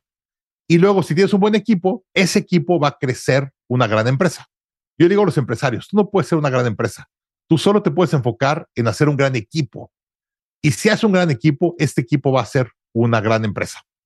Y por lo tanto, para todo esto, hicimos un curso muy largo, como de 10, 12 horas, pero lo que dijimos es, "Oye, ¿por qué no damos gratis al menos dos horas, tres horas de contenido? Que es toda la explicación de las etapas y toda la explicación de qué tienes que hacer como líder en cada etapa para llevar tu empresa al siguiente nivel. Y eso lo damos 100% gratuitos para todos los cuentavientes. Ok, ¿cuándo es? ¿Cuándo? Ese ¿Dónde es- me inscribo? se pueden ir a danielmarcos.co, diagonal líder, y ahí lo pueden, te da- das tu nombre y tu email, y te mete, te mete a la plataforma gratuito, no tienes que pagar nada, y te explicamos todas las etapas para que entiendas en qué etapa estás, y te decimos qué tienes que hacer en cada etapa, pero sobre todo, tú como líder, Sí. ¿cómo tienes que tú evolucionar primero para poder crecer tu compañía? danielmarcos.co forward slash o diagonal líder. Sensacional. Daniel, muchísimas gracias. Ahí está toda la información. Si quieren tomar este programa de Impact X eh, de alta dirección empresarial con Daniel Marcos. Daniel, te mando un beso. Muchísimas gracias. Igualmente, Marta, muchas gracias. Gracias al equipo. Un fuerte abrazo. Igualmente. Oigan, hablando del cómo crees, es que, ¿cómo crees que les parece chistoso que los menores de edad prueben el alcohol? No, bueno, no. De hecho, en la mayoría de los casos son la misma familia, los amigos, los papás que les ofrecen por primera vez un drink sin tomar en cuenta que tomar a edad temprana no solamente afecta el desarrollo cerebral, eh, nos los ha explicado Silvia Cruz Martín Sí. del Campo, automáticamente incrementa tus probabilidades y tus posibilidades de volverte adicto. Claro. ¿no? Vamos a platicar de este tema mañana miércoles en una mesa con especialistas. Ahora sí que cortesía de Tecate, 18 más, por un México sin consumo de alcohol en menores de 18 años. Es la idea. Es que esas estupideces de, no, pues yo prefiero que, que tomen en mi casa a que tomen en casa de alguien más. En casa ajena, No, a exactamente. ver, que no tomen. No, no, no. No son mayores de edad. Miren, mis hijas me decían, es que si no damos alcohol, mamá, nadie va a venir a No, la pues que fiesta. no vengan. Pues que no vengan. Es que entonces no vamos a hacer la fiesta. No la hagan. Claro. Yo fui una perra enfurecida con el tema del Está alcohol muy bien. antes de los 18. Y alcohol es alcohol. Nada de, oye, tiene cuatro años, dale un rompopito ya al niñito de cinco o al de siete o al de... Rompope, cerveza, Mira, hijo, ven, tequila siéntate o con ron. tu padre. Te voy No. a enseñar a beber. No, por, no porque mañana sean... vamos a hablar de claro, eso. claro, claro. Alcohol es alcohol. vamos a hablar de Alcohol es alcohol. En, te- en tequila, en rompope, en cerveza o en vino. Es 100%, alcohol. 100%. Oigan, a ver, les tengo otra felicidad espectacular. Bueno, aplausos porque somos, estamos en el top 3 de los podcasts más escuchados. Mi nuevo podcast, que bueno, ya, ya pasaron, ahí están arriba los primeros 25 episodios de la temporada 1 de La Vida Explicada, que es el podcast que hice con eh, Spotify Originals. Pero les tengo una gran alegría. Hoy estrenamos la segunda temporada. En la primera hablamos de la historia del amor. Todo lo que tenía que ver con la historia del amor. Desde el beso, el abrazo, el sexo, la pareja, la monogamia, todo. El gen gay. todo. Hoy vamos a estrenar la segunda temporada de La Vida Explicada, que es La Naturaleza Humana. Mira. Y básicamente es un viaje a lo más profundo de la mente humana para entender qué te hace ser tú. O sea, hablo con especialistas de todo el mundo en neurociencia, psicología, psiquiatría, genética, biología, evolución, ética, para entender por qué cada uno de nosotros es como es y descifrar pues las emociones, de dónde viene la envidia, quién inventó la culpa, la vergüenza, el arte del engaño, entender cómo surgieron las emociones, qué hace a una persona psicópata y a otra mártir y revelar los misterios de la naturaleza humana. No se lo vayan a perder. Empieza hoy, ya está arriba en Spotify o estará arriba en algunos minutos. Es la segunda temporada de La Vida Explicada, La Naturaleza Humana, que es un podcast hecho por y para curiosos solo por Spotify. Otra cosa, a ver, una de las más grandes lecciones que yo he aprendido ahora que yo tengo mi propia plataforma de e-commerce, que si no la conocen, deberían de conocerla, porque it's all things me. todo lo que tiene que ver conmigo, desde Marta de Baile Eyewear, Marta de Baile Beauty Tech, Marta de Baile Hair Tech, Marta de Baile por Ivonne, todo lo que yo he hecho y hago está arriba en themdshop.com. Y si algo he aprendido es que hay que preocuparse por cada pequeño detalle y paso de la experiencia que vive el cliente cuando entra a tu sitio. Porque un error de muchos emprendedores es que crean que su única responsabilidad es el producto que ofrecen en sus páginas, pero no es así. Si, si son de los valientes que tienen ya su e-commerce, les voy a dar un tip. Preocúpense por cada detalle, el diablo está en los detalles y tienen todos que ver con la experiencia del usuario, desde lo que venden hasta cómo le va a llegar a su casa. Por eso, tiene que uno fijarse en en qué caja va, cómo va envuelto, trae una etiqueta o no, va dentro de otra caja, qué hacemos para proteger la caja y que no le llegue toda rota y aplastada, que le llegue a tiempo. Y nosotros trabajamos con FedEx, no solo es un gran proveedor de logística, eh, FedEx se une a las micro, pequeñas y medianas empresas para que los envíos de nuestros productos lleguen a nivel nacional y tengan garantía de llegada. Es decir, si tu envío no llega a tiempo, lo cual sería muy raro, le regresan su dinero.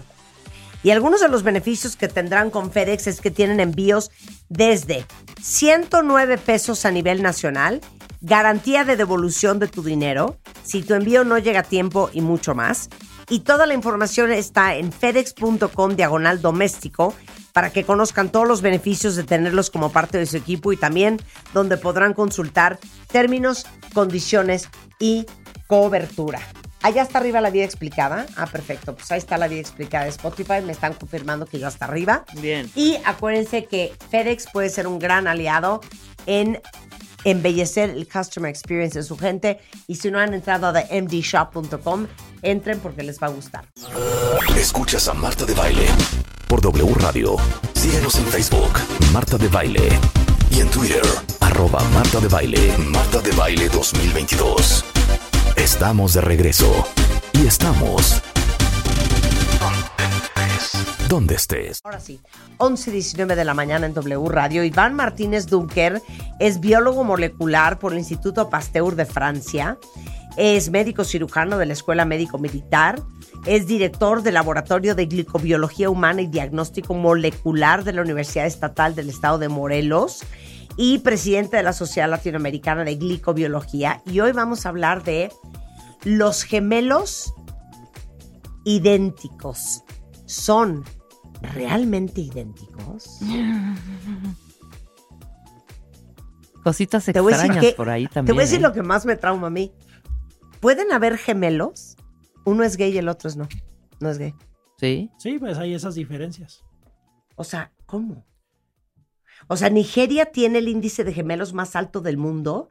18 gemelos por cada mil nacimientos. Eh, y dice aquí, a ver si nos lo explicas, que hay tantos gemelos en Nigeria por razones hereditarias derivadas de la forma de vida endogámica. O sea, se relacionan entre familias. Sí, y justamente una de las cosas que, que ocurre, como ocurre en esas situaciones, es que ciertos genes empiezan a quedar en esas poblaciones y vamos a ver la expresión de esos genes. Entonces, una de las cosas que ocurre en estos casos es que hay una predisposición genética eh, que hace que las mujeres de esas poblaciones O sea, ovulen más de un óvulo que pues, no es lo que normalmente ocurre, ¿no? Claro. Entonces ovulan dos o tres veces y eso va a causar que, bueno, si hay un proceso en donde se encuentran con espermatozoides, pues esos dos o tres óvulos van a ser fertilizados. Ahora, eso a lo que va a dar lugar es a los mellizos, a los gemelos fraternos, que O sea, no los comparten cuates, a los eso, cuates. que son, digamos, sí son seres que crecieron en el útero en el mismo tiempo, pero no tienen el 100%, el 99.9% de la información idéntica, sino ocurre como con cualquier otro hermano que compartimos alrededor del 50%. Pero esto es por una cuestión, esto que comentas en Nigeria es por una cuestión de hiperovulación. ¿No? Y que, y que, bueno, está relacionado con otras cosas y se ha visto que en ciertas poblaciones, por distintas situaciones de temperatura, de nutrición y como en estos casos de endogamia, en donde por ahí salió ese gen y bueno, se que empezó a quedar, pues va a favorecer eso, ¿no? Pero sí distinguir que es diferente a los gemelos idénticos. O sea, en México solamente el 2% de los partos es de gemelos. Y, y el cero punto, y de ahí tenemos que entender que de los idénticos es el más raro, que es el 0.4%, ¿no? Entonces la mayor parte, cuando hablamos de gemelos, son justamente los mellizos, los cuates, ¿no? Pero los más raros son los que realmente son idénticos y ahí nos bajamos al 0.4%. Ahora, ¿los gemelos tienen huellas digitales igualitas? No, porque eh, lo- las, aunque sí tienen la misma información, digamos, ese manual de instrucciones, el mismo ADN y su cuerpo se va a desarrollar igual, hay que recordar que las huellas se van a estar formando por el estrés de las manos en la pared del útero. En real- realmente nuestras huellas no forman parte de una expresión de nuestro manual de instrucciones, sino por lo que estás tocando cuando estás ahí en el útero y entonces con eso se hacen las huellas, ¿no? ¿Qué? Así es, así es. ¡Qué ¿De qué me estás bonito! hablando? O sea, ¿las huellas no se hicieron solitas?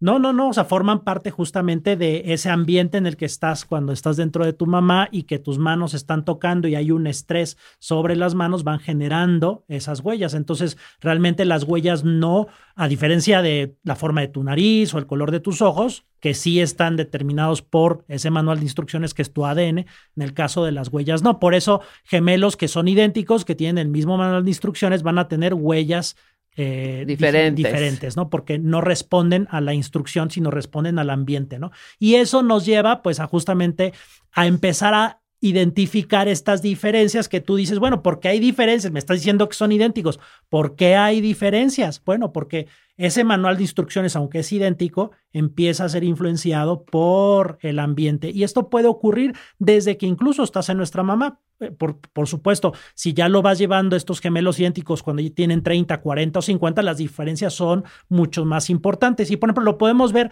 en gemelos idénticos que si ustedes han conocido, de pronto sí hay gemelos idénticos que los ves y no los puedes distinguir. Sí. Pero a veces hay gemelos idénticos que dices como que tiene, es un poquito más bajo, como que hay 100%. alguna diferencia. ¿Por qué no?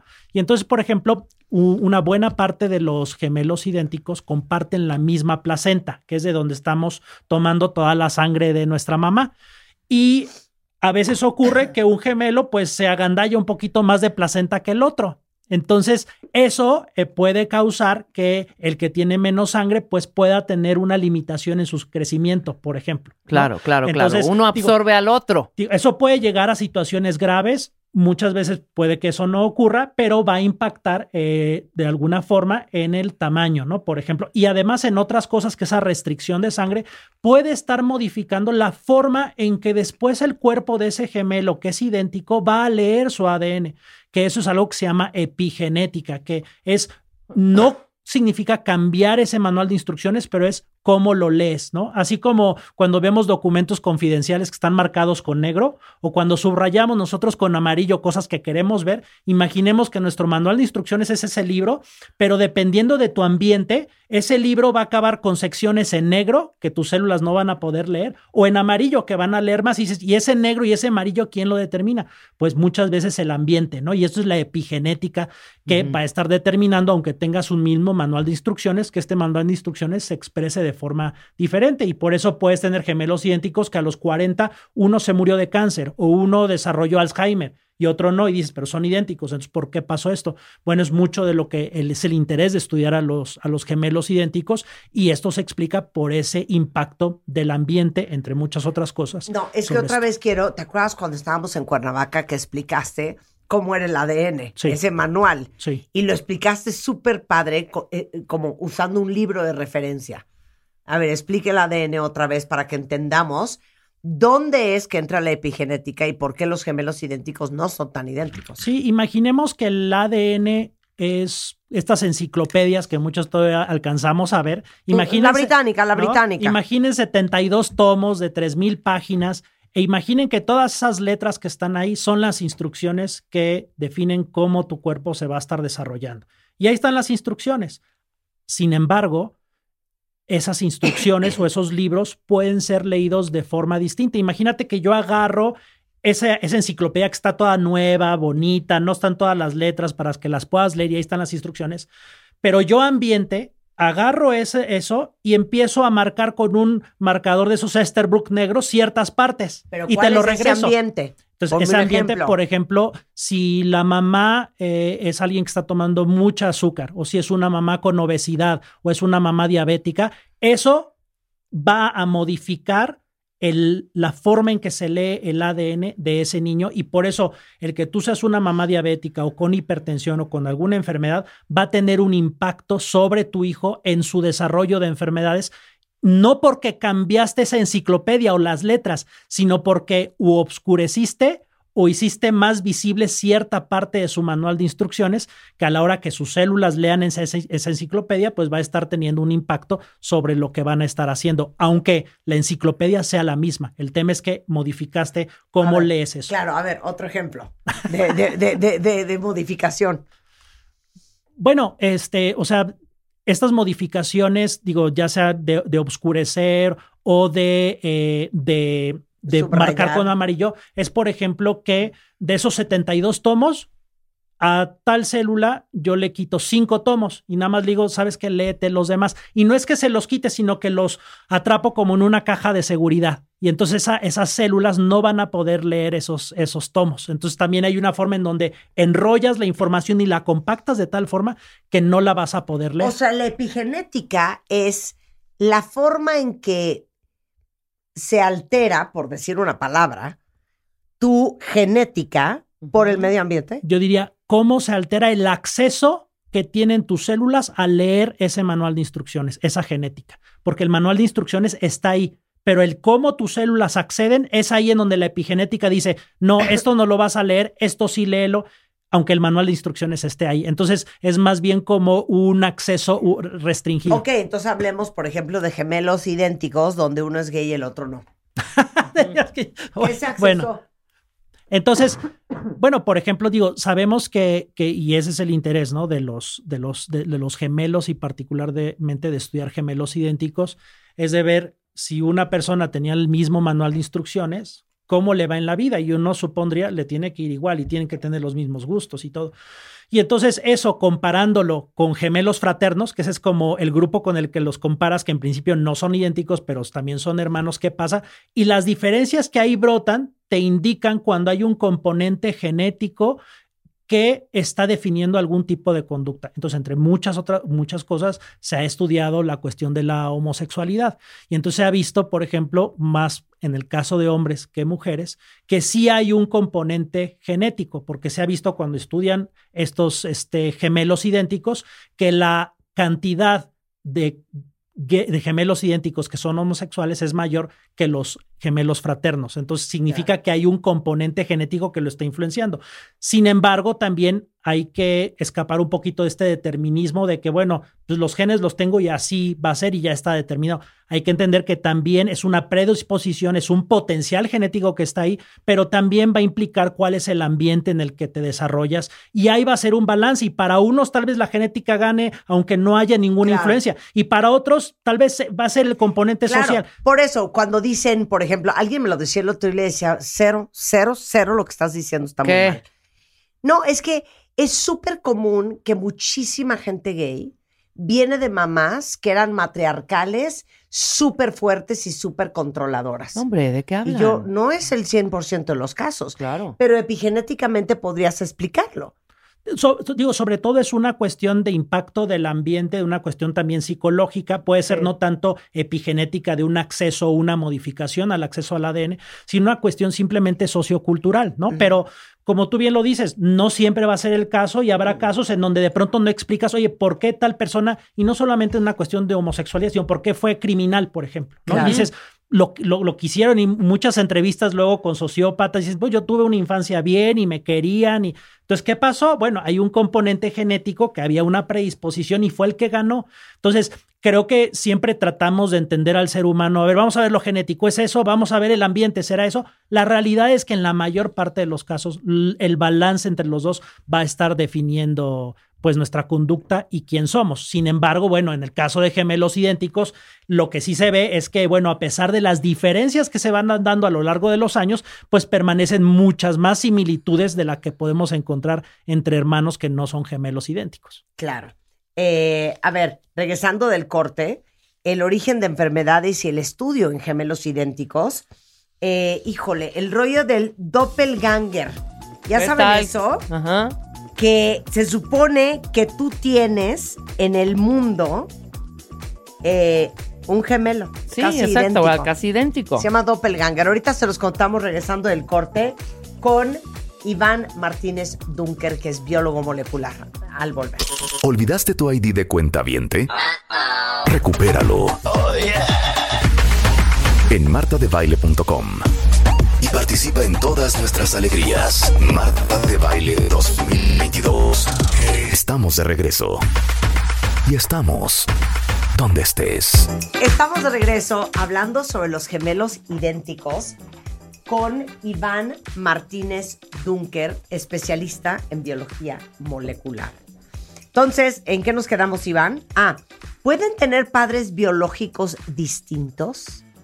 Sí, bueno, en el caso de, gemelos fraternos, sí puede ocurrir que si durante la ventana de fertilidad de la mujer, la mujer tuvo interacción sexual con dos hombres que liberaron sus espermas, por supuesto, con información genética distinta, pues van a encontrar unos espermas de, una, de un hombre van a encontrar un óvulo, los espermas del otro hombre el otro óvulo, y bueno, pues eso va a generar al final que se desarrollen pues dos gemelos fraternos, obviamente no idénticos, pero que sí podrían este, estar respondiendo a- a dos padres diferentes. Ok. También Ahora- algo interesante, digo, también, perdón, también algo interesante es algo que se llama superfecundación, en donde no forzosamente son dos, este, dos hombres distintos, sino una pareja.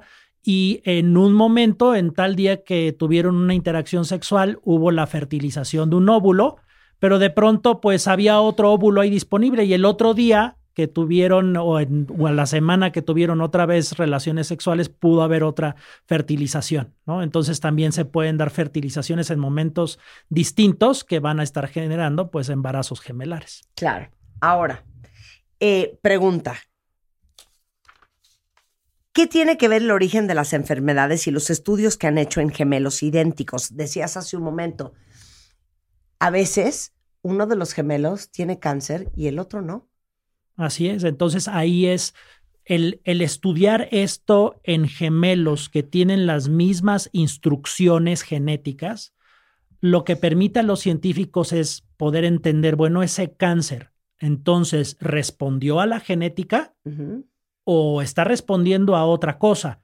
¿O es a una mezcla de cosas? ¿no? Y entonces, por eso estudiar cómo les va en la vida y qué enfermedades van desarrollando los gemelos nos indica el componente genético de tal enfermedad. Si, por ejemplo, los dos gemelos idénticos a los 50 años desarrollaron, por ejemplo, tal cáncer, bueno, significa que ese cáncer muy seguramente tiene un componente genético. Pero si, por ejemplo, uno desarrolló Alzheimer y el otro no, significa que ahí el componente genético no fue el que ganó y que algo vivió ese gemelo idéntico Híjole, que le hizo desarrollar eso. Entonces, si tú, por ejemplo, sabes, ah, pues es que sabes que ese gemelo vivía en Nueva York y el otro vivía en Miami. Entonces, ¿qué será? ¿Será la temperatura o vivía en un lugar donde había cierta contaminación ambiental con elevado, con niveles elevados de tal o cual cosa? Entonces, eso va permitiendo entender por qué ocurrió y después tener el poder o tal vez la información para quienes no son gemelos, el poder, ah, sabes que no fue genético, fue ambiental y entonces la temperatura o tal contaminante es el que está generando eso, entonces a la gente tratemos de quitarle eso para reducir en términos generales la aparición de esa enfermedad. Pero alguna vez, por ejemplo, cuando hemos hablado de cáncer, dicen que básicamente estaba en tu ADN, pero tu estilo de vida jaló el gatillo. La pregunta es, ¿el cáncer está en tu genética? La predisposición, sí, sí hay una predisposición al cáncer eh, que está ya determinado en tus genes, pero esa predisposición para las personas va a ser en diferente grado. Tan, tan es así que hay ciertos cáncer que son hereditarios, ¿no? Entonces, todo depende, igual regresamos a lo mismo, a un balance. ¿Cuál es mi historia? ¿Cuál es tu historia? Eso es lo que la ciencia en algún momento te podrá decir, ¿sabes qué, Marta? ¿Sabes qué, Iván? Tú tienes esta predisposición y entonces, pues no puedes escapar a eso, ya lo tienes, está en tus genes, pero ya sabemos que si te ponemos en tal o cual ambiente o te damos tal o cual alimento, ese potencial que en tus genes ya está diciendo que vas a tener cáncer, lo podemos reducir. Y sobre eso sí podemos tener control. Es más difícil cambiar nuestras instrucciones. Lo que sí podemos hacer es que si el impacto ambiental hace que esa, ese potencial genético se reduzca, entonces podemos cambiar el ambiente. Y eso es lo que los estudios con gemelos nos permiten identificar, ver qué cosas sobre las que sí tenemos control pueden reducir el impacto de eso que de alguna forma ya está predeterminado en nuestros genes para desarrollar tal o cual enfermedad o tal o cual conducta. Porque Claro. también es algo que se puede hacer uno la pregunta en cuanto a, por ejemplo, si vas a ser criminal o si, por ejemplo, vas a ser inteligente o no, o vas a tener un IQ Claro, o claro. no. Eso. Oye, es que yo podría hablar contigo de aquí hasta mañana. A A ver, ver. este está interesante. Dice Gaby Nateras que tuvo a sus gemelas idénticas a los 36 años, su único embarazo. En su familia no hay gemelos, ni por el lado paterno ni por el materno. ¿Cómo pasó esto? Entonces, efectivamente, donde hay componentes que son hereditarios es lo que habíamos platicado al principio, que era cuando hay una hiperovulación, pero cuando es el caso de los gemelos idénticos no hay una hiperovulación porque fue un solo óvulo. ¿Por qué ocurrió esto? Es algo que todavía no se sabe a ciencia cierta cuáles son los factores que hacen o predestinan a, a esto. Se ha logrado entender un poco cuando esto ocurre por fertilización in vitro, que cuando se genera la fertilización y se cultiva afuera, digamos, en, en frasquitos al embrión y sobre todo no se maneja en las mejores condiciones, esto puede modificar la pared del óvulo y eso hace que se separe. Pero a ciencia cierta, hoy no sabemos cuál es el mecanismo por el cual esto ocurre en el caso de los gemelos idénticos. Claro. De hecho, hay un documental increíble, yo me lo eché completito. Eh, se llama Three Identical Strangers, tres eh, extraños idénticos. Y son tres gemelos eh, separados al nacer. Así es. Y hay una de las teorías que justamente que, que vale mucho la pena ver eso. Digo, forma parte de estos experimentos un poco que han sido cuestionados por muchas cosas, donde estos gemelos fueron separados y crecieron en familias distintas. ¿Y por qué?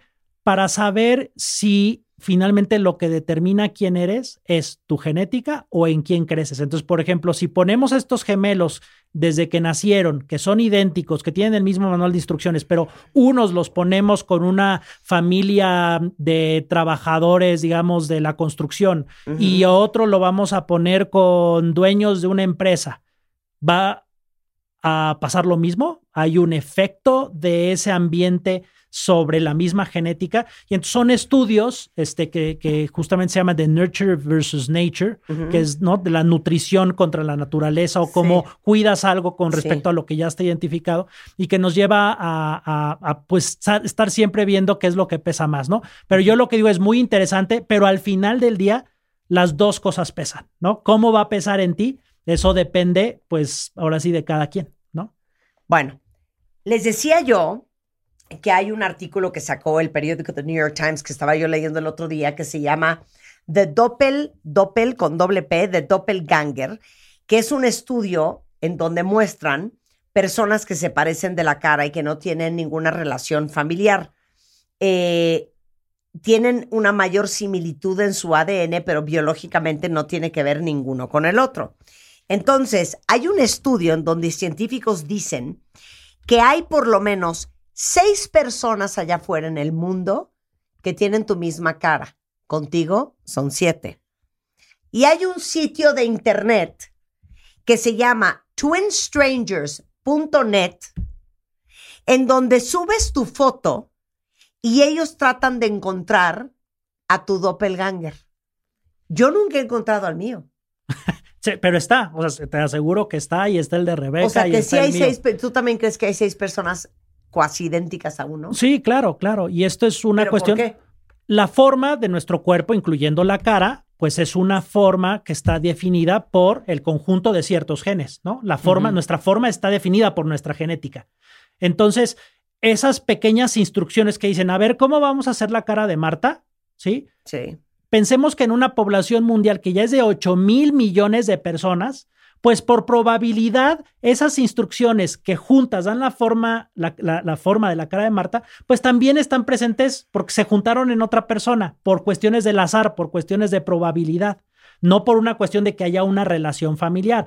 Sigue habiendo, en términos generales, con esa persona que se parece mucho a nosotros físicamente, un 50% de, de identidad genética. No es que, ah, con esa persona tienes el 80 o el 90, no. Es nada más que las instrucciones para, su, para hacer su cara pues, son las mismas que tú tienes, ¿no? De muchísimas que hay que se juntaron en esa persona, ¿no? Y que pues en 8 mil millones de personas es por probabilidad casi seguro que eso vaya a pasar. Digo, se habla de la cara, pero podríamos hablar de la mano o podríamos Sí, hablar sí, de sí. un pie, ¿no? Es, es- son Es que ese simplemente, es punto, una sea, bolsa de instrucciones o que sea, se juntan. ¿cuántas variables pueden haber? Y, just, y, y digo, un poquito asociado a esto es muy interesante en Estados Unidos, una vez al año en Twinsburg se juntan gemelos, Ajá. muchos gemelos, miles de gemelos, y van científicos a estudiarlos. Y parte de esto, de gente que es idéntica, te podrías pensar, oye, ¿no podría robar mi identidad? O sea, de pronto imagínate que alguien dice, oye, yo soy idéntica a Marta o, o a Rebeca. Sí, y tal vez, este, pues si agarro su teléfono celular, pues va a reconocerlo. Entonces hay compañías de software, de datos biométricos, que ponen a gemelos idénticos y tratan de que el software, aunque sean gemelos idénticos, pueda distinguir que no son la misma persona, justamente para evitar o para fortalecer esos programas, pero bueno, podríamos asociarlo también a que si alguien se parece a nosotros, pues esos softwares tengan la suficiente precisión para que una pequeña, mínima diferencia pueda distinguirse. Sí, pero no es cuestión de herencia. Lo que voy es, por ejemplo, no es de generación tras generación tras generación tras No. generación que de pronto en toda esa cadena de tu generación de herencia tienes ahí un gemelo perdido. No tiene nada que ver, es cuestión de probabilidad. ¿Sí me Así es, cuestión de probabilidad. Exacto. Así es. Si no, imagínate qué locura. Sí, o sea, hay una bolsa de instrucciones, ¿no? Que para hacer caras de los seres humanos, digamos, hay dos mil instrucciones, ¿no? Que en Sí, algunos claro. se juntan tres, otros cuatro.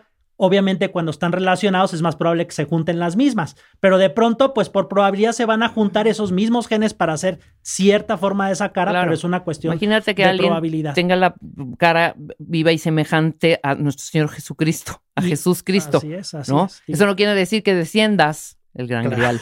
No, cero. Es una probabilidad. Así es. Y algo digo, muy diferente o punto y aparte de esto que también es muy interesante y es que podemos tener un gemelo idéntico dentro de nuestro cuerpo, ¿no? Sin saberlo, ¿no? Y eso también es muy interesante porque cuando se desarrollan estos gemelos idénticos, a veces uno puede no Comerse al otro. desarrollarse Comerse al otro. y, y, y, y entra, entra dentro del cuerpo del otro. Y entonces, yo, por ejemplo, puedo tener, podría, es algo raro, pero podría tener células que realmente no son mías, sino son de mi hermano. Eso está súper interesante. Por ejemplo, se ha, se ha dado cuenta la gente en el momento en que tiene un hijo, no tienes tu hijo y bueno, es tu hijo y no te lo cambiaron ni nada y te dicen, no, ¿sabes qué? Es que no es tu hijo, es tu sobrino. Pues, ¿cómo es que es mi sobrino? Pues es mi hijo.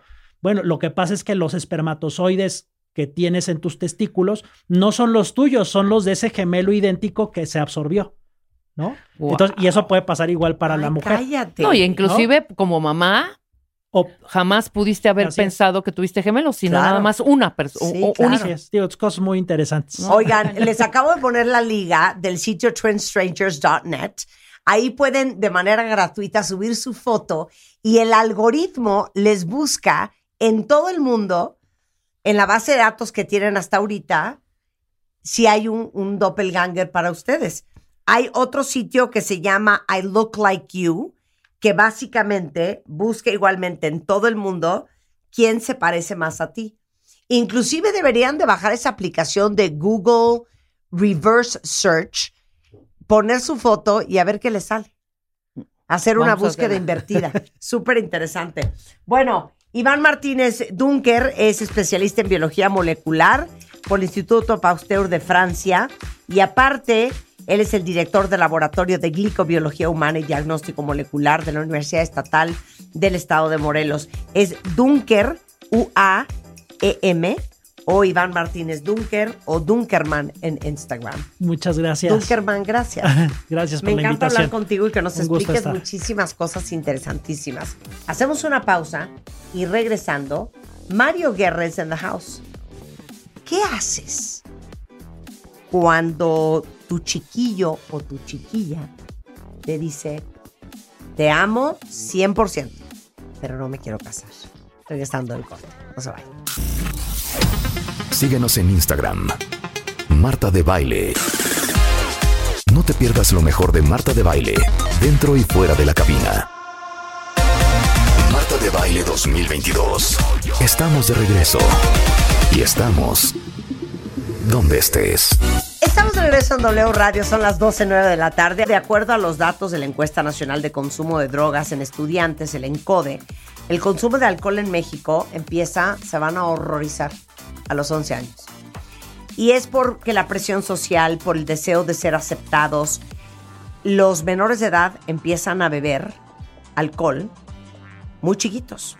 Y este miércoles vamos a hablar con expertos sobre las consecuencias de un fenómeno que se ha extendido en nuestra sociedad y qué se puede evitar con información, orientación y el interés y el compromiso de todos. Tecate 18 más por un México sin consumo de alcohol en menores de 18 años. Mario Guerres in the house, el rockstar del amor. No puedo creer El tema, ¿qué tal? tanto. Es que, ¿cómo crees? Pues es que ya ves. Porque aparte, voy a aceptarlo. A lo mejor yo soy super old school. Ok, ok, claro. Es que para mí una cosa va con la otra. Sí, yo entiendo que sí. Eh, eh, En nuestra generación así era. No, sí, no había nuestra otra generación, una cosa va con la otra. No había otra manera. Es que, otra vez, ¿cómo crees que O sea, te by digan, the book, by the book. Sí. te amo, pero no me quiero casar contigo? Es que, y, y espérate. Hay muchas parejas.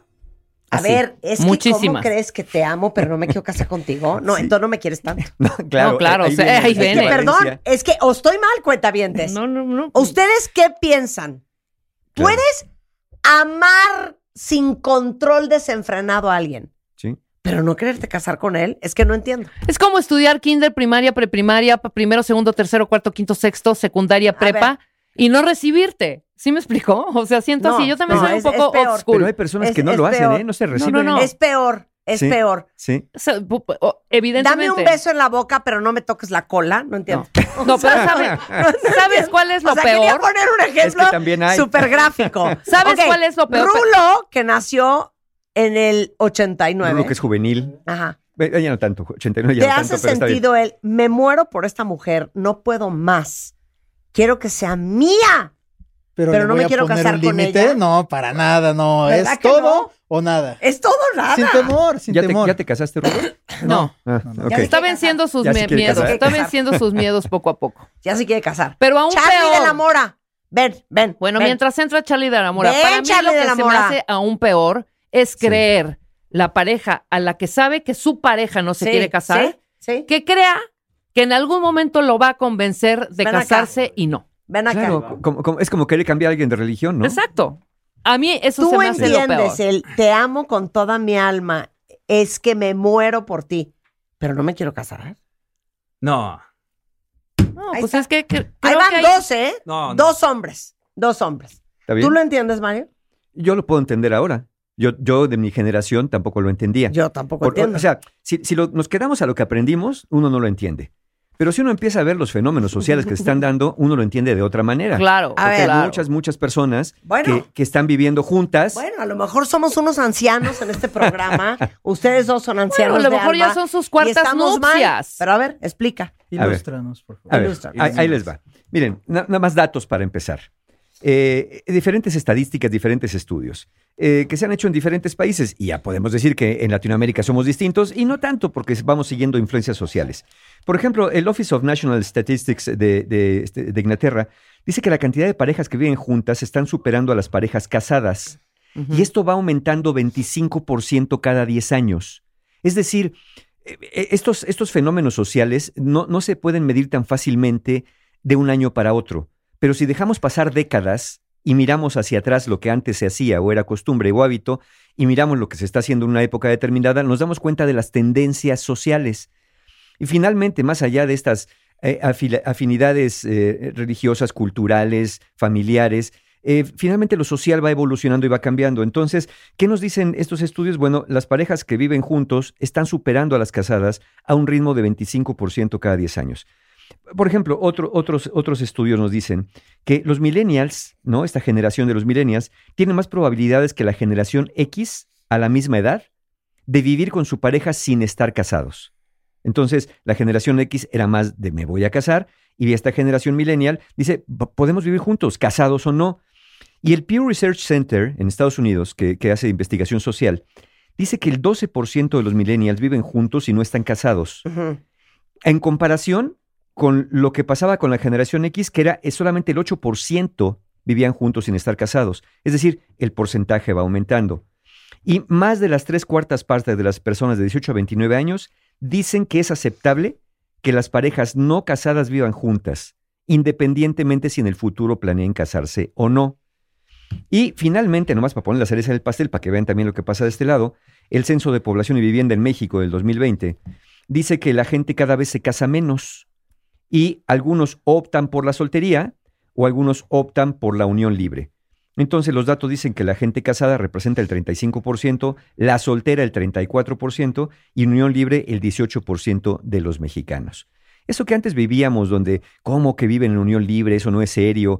Está cambiando mucho en la mentalidad, sobre todo de, no, no quiero decir de ciertas generaciones, yo no me caso tanto como lo que son millennials o X, sino más bien en la mentalidad de personas que, que ven modelos alternativos de relación, donde no es que le tengan fobia al compromiso o fobia al matrimonio.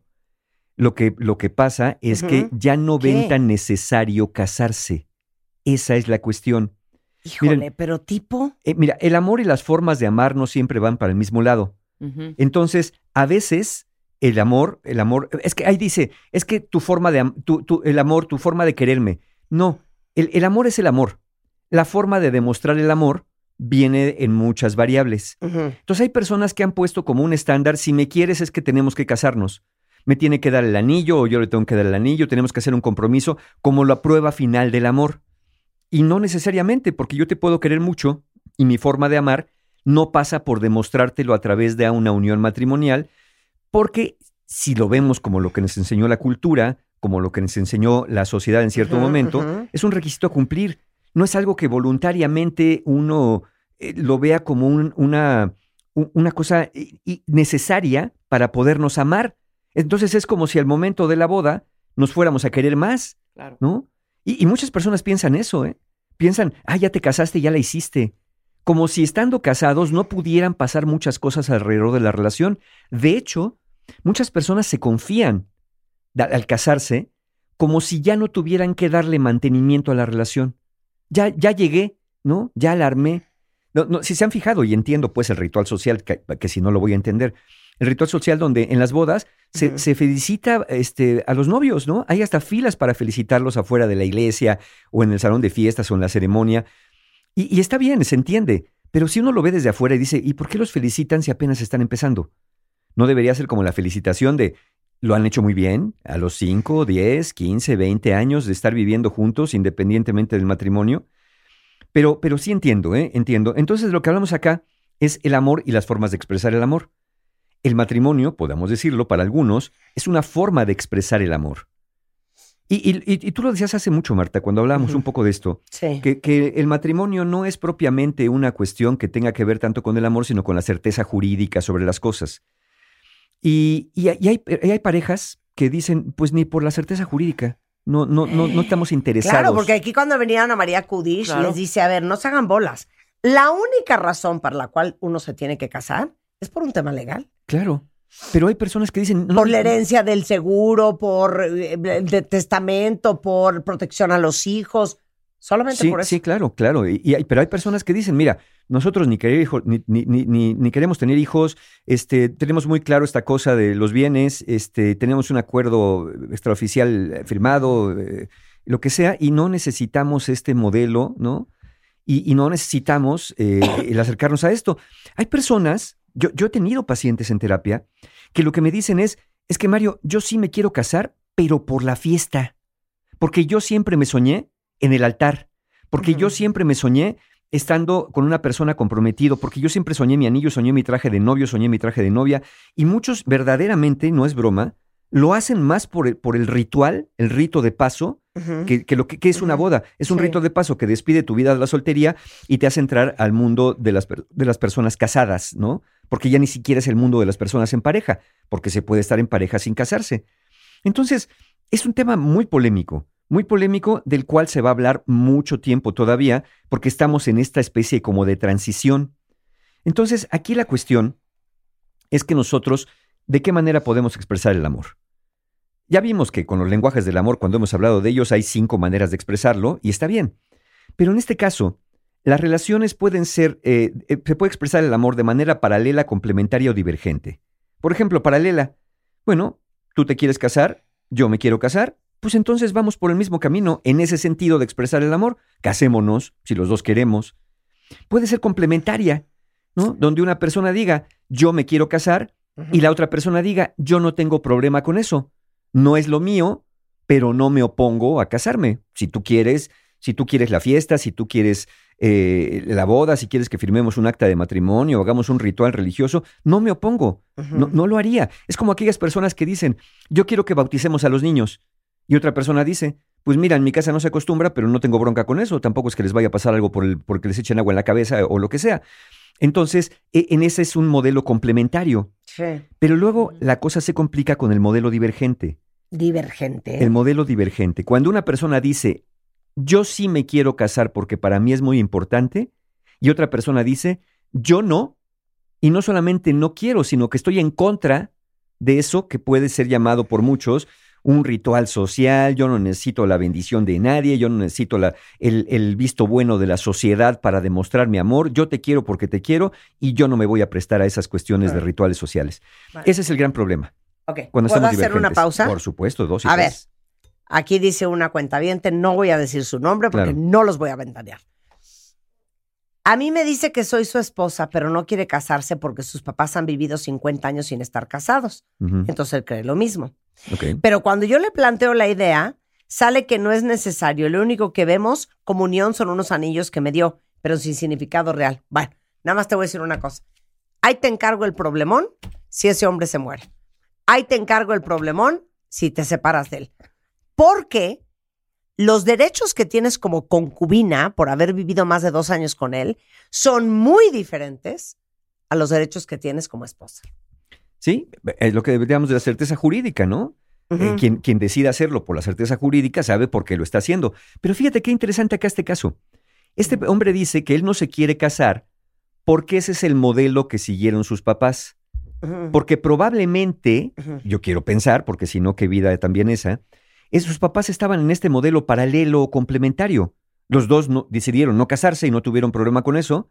O uno quería y el otro no quería y llegaron al acuerdo de que, bueno, pues entonces no y tampoco pasa nada. Pero en este caso, parece ser que esta cuenta viente que nos escribe, ella sí se quiere casar y él dice que no quiere. Ahí es donde está el problema, el problema divergente. Porque entonces el que no quiere se encarga de resaltarle al otro lo inútil, lo comercial, lo superficial, lo innecesario del matrimonio. ¿Y qué creen que está oyendo el otro lado de la, de la pareja? Cuando uno dice, no es necesario porque mis papás no lo hicieron, no es necesario porque eso es un circo, no es necesario porque de todos modos vamos a arreglar las cosas aquí entre tú y yo y lo firmamos todo, Sí. la otra persona está oyendo, no te quiero, no te quiero, no te quiero, no te quiero. Es lo, que Aparte, está, perdón, es lo que está oyendo pero del otro lado. perdón, o sea, ¿qué pantalones decir no es necesario? Ah, como el señor es abogado de lo familiar. O sea, si estamos hablando de necesidades, pues ¿de cuál estamos hablando? Ah, no, para tener sexo no es necesario. No, claro. Pero para que yo herede si tú te mueres, para que yo tenga tu jubilación si te pasa algo, eh, que yo eh, me, me, me cubre el seguro, oye, perdón, si es necesario estar casado. sí, sí, Mira, muchas cosas. sí. Aquí dice una cuenta viente que ella no quería casarse. En ese canal estaba hace seis años. sí. Llevan seis años juntos, viviendo juntos, y hoy sí se quiere casar. Y dice, ¿qué hago? ¿Cómo le digo? ¿Me voy o qué hago? No, pues hay que decirle eso. Hay que decirle, A ver, oye, a ¿sabes ver. qué? Que dice mi mamá que siempre sí me quiero casar. Claro. No, no tiene nada de malo de pronto que tú hayas asegurado por 10 y 15 años Sí, sí, sí. que no querías algo. Bueno, evidentemente uno va, así como lo social cada 10 años, uno también. Eh, hablábamos hace mucho tiempo, me acuerdo en un programa, Marta, que decíamos de un estudio que se hizo, cuando les preguntabas a las personas, oye, ¿tú qué tanto crees que vas a cambiar en los próximos 10 años? De amigos, de gustos musicales, de formas de vestir. Y la mayoría de las personas aseguraba que no iba a cambiar nada. No como Claro. crees, a mí me sigue gustando el mar, a mí me sigue gustando peinarme al afro, a mí me sigue sí. gustando el whisky Sí. y decían que no iban a cambiar. Y luego las mismas personas las volvían a entrevistar, porque era un estudio longitudinal, después de 10 años o más, y les hacían la pregunta, ¿tú qué tanto crees que has cambiado en los últimos 10 años? Y entonces la respuesta era, he cambiado muchísimo. Ya no me gustan cosas que me gustaban, ya no pienso algunas cosas que pensaba y cosas que no pensaba que pensaría, ahora las pienso. Claro. Entonces, por supuesto que se puede cambiar. Digo, claro, si, si cometiste el error de decirle a alguien, te juro que no me quiero casar y te juro que nunca en mi vida voy a cambiar de opinión, bueno, aún eso se puede cambiar. Llegar con la persona y decirle, ¿te acuerdas que hace 10 años, hace 5, hace 7, hace 3, te dije que te juraba que no me quería casar y que te juraba que no iba a cambiar de opinión? ¿Qué crees? Me di cuenta que estaba equivocada y que ahora estoy cambiando de opinión. Te, quiero, te quiero plantear esto, no como requisito, pero te quiero decir que está teniendo este deseo y quiero escuchar tu punto de vista. Capaz que la persona te dice, yo también me moría ganas de casarme. Claro. Nomás que no te lo decía porque tú me decías que no. Claro. O capaz que de ahí se abre una conversación para ver si llegan a otro tipo de arreglo. Claro. Ok, podemos hacer una pausa. Por supuesto. Porque aquí tengo otro caso que dice, oye, a mí primero me dijo que sí, ahora me dice que para qué, si estamos juntos. Ajá. Yo sí me quiero casar, pero como él es divorciado, dice que mejor así, pero Eh, que sí me ama. Claro, pero pues es que también es una mala idea, así como seguir el ejemplo de los papás, Sí. es una mala idea porque piensas que el problema de tu divorcio fue el matrimonio y el problema de tu divorcio Fuiste fue la tú. mala relación, exacto, fuiste tú y la otra persona, cosas que se pueden reparar. 100%, regresamos del corte, no se vayan. Entra a wradio.com.mx. Checa más información de nuestros invitados, especialistas, contenidos y escucha nuestro podcast. Marta de Baile 2022. Estamos de regreso. Y estamos donde estés. Bueno, es que esto está color de hormiga porque mucha gente, nada más quiero decir una cosa, ¿eh? No estamos tan alejados de la realidad en este programa, porque el tema es cuando alguien te dice que te ama y te adora, pero no se quiere casar contigo, cosa que otra generación pues no terminamos de entender. Pero sí estoy viendo mucha gente en Twitter Ajá.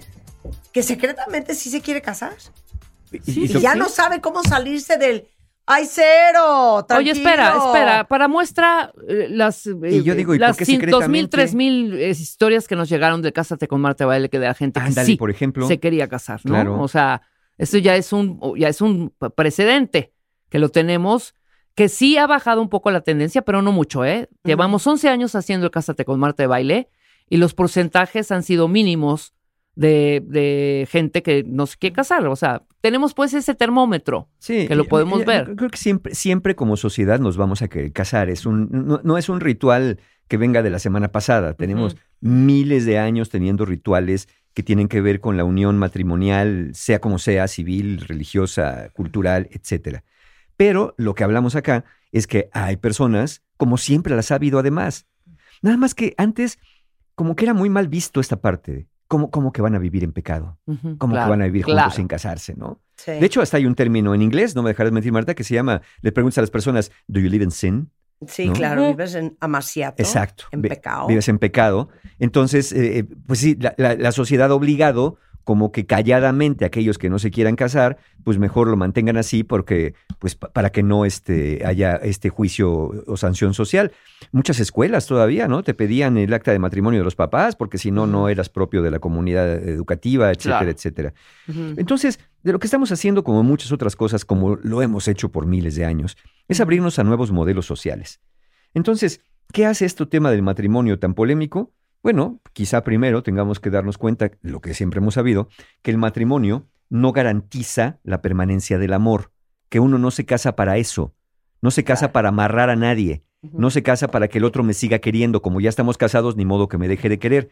Uno se casa precisamente en estos temas sociales de reconocimiento y uno se casa por la certeza jurídica de las cosas. Pero aquel que crea que se está casando porque casados ya nunca nos podemos separar, pues imagínense la tasa de divorcios de dónde sale entonces, ¿no? De personas 100%. casadas 100%. que no supieron llevarse bien. Y esto que decíamos antes del corte, esta persona que decía, no me quiero casar porque vengo de un divorcio, es como decir, la culpa de mi, de mi divorcio fue el matrimonio. Casarme, claro. Pero ¿qué tiene que ver una cosa con la otra, no? Hay personas que casadas se separan, que, que sin casarse se separan y viceversa, ¿no? Eh, Entonces, más allá, más allá de que, de que alguien quiera o no, pues sabemos que hay personas que no quieren casarse nunca con nadie porque no lo consideran necesario o porque repudian la idea de casarse, porque hay personas también que tienen esta cuestión medio, medio contreras con la norma social, ¿no? Y entonces dicen, ya si la sociedad dice que hay que casarse, yo no me quiero casar. Claro. Ahora, ahora hay personas también, ¿eh? Digo, ahí les, ahí les va para los que estén en noviazgo o, o en una relación con A alguien. ver. Hay personas que no quieren casarse, Ajá. pero contigo. Porque, No. porque, Sí, claro, claro. sí, No puedo con esas historias. porque, De cinco años de novio, claro, no me quiero casar, cortas, a los tres meses tiene novia y a los cinco ya le dio el anillo. Sí. sí. Y a los siete ya están el tema casándose. era ¿no? contigo, mamacita. Sí, exacto. Entonces, eso de, pero, pero ven, ven, ¿cómo argumentamos cosas? No, yo no creo en el matrimonio, yo no creo en esto. Y después, pero parece que te cayó este, la iluminación celestial, ¿no? O, o- o se abrió Buda y te dijo, mira, sí, cásate, porque cambiaste literalmente así como cambiar de religión de la noche a la mañana. Entonces no eran argumentos verdaderos, eran más bien formas de evadir, porque esa persona no se quería casar contigo, aunque no estuviera en contra del matrimonio, ¿no? Eso es lo importante de tener claridad. Y hay Pero- personas pero que a no ver. quieren- Sí. ¿Cómo sabes si es contigo o no es con nadie? Pues mira, eso, es que eso lo vas a saber hasta que la persona ya te dejó y se casó con otro. Exacto, exacto. Porque te va a estar diciendo que no. Es que, perdón, eh, ni modo, cada quien es como es. Venga, Yo lo venga, acepto. venga. Yo soy blanco y negro. Venga. Yo no entiendo los grises. Sí, sí, sí. Lo sabes, Mario. Yo sé, yo sé. Yo soy blanco y negro. Absolutamente. Bueno. Si no se quiere casar contigo, yo pienso, Sí. no está desquiciado. Yo conozco a muchos hombres que no, lo que, pero te vas a casar con ella. No, digo ahorita, la estoy viendo, digo, la adoro, buenísima onda esta chava, pero espérate. Cortea. Cortan. Ah, ya están desquiciados por casarse con la que sigue. Sí, claro. De esas he visto 700. Ahí te das cuenta, ¿no? muchas. He visto 700. Entonces, si por eso para te mí sí es pone- blanco y negro. Si alguien te pone freno de mano, a ver, y esto lo hemos dicho muchas veces aquí para muchos temas, pero en este especialmente importante. ¿Qué es lo que quiere el otro? Pero ¿qué es lo que quieres tú? Si tú lo que quieres es casarte y esa persona no, pues está visto que por ahí no va a ser. Digo, a menos que tengan este modelo complementario del cable que al otro diga, bueno, yo no, yo no había pensado en eso, pero tú quieres, nos casamos, no tengo ningún problema. E- Eso es diferente.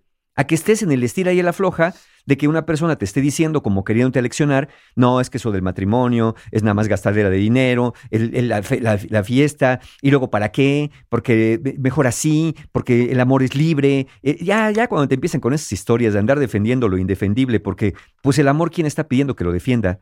¿No?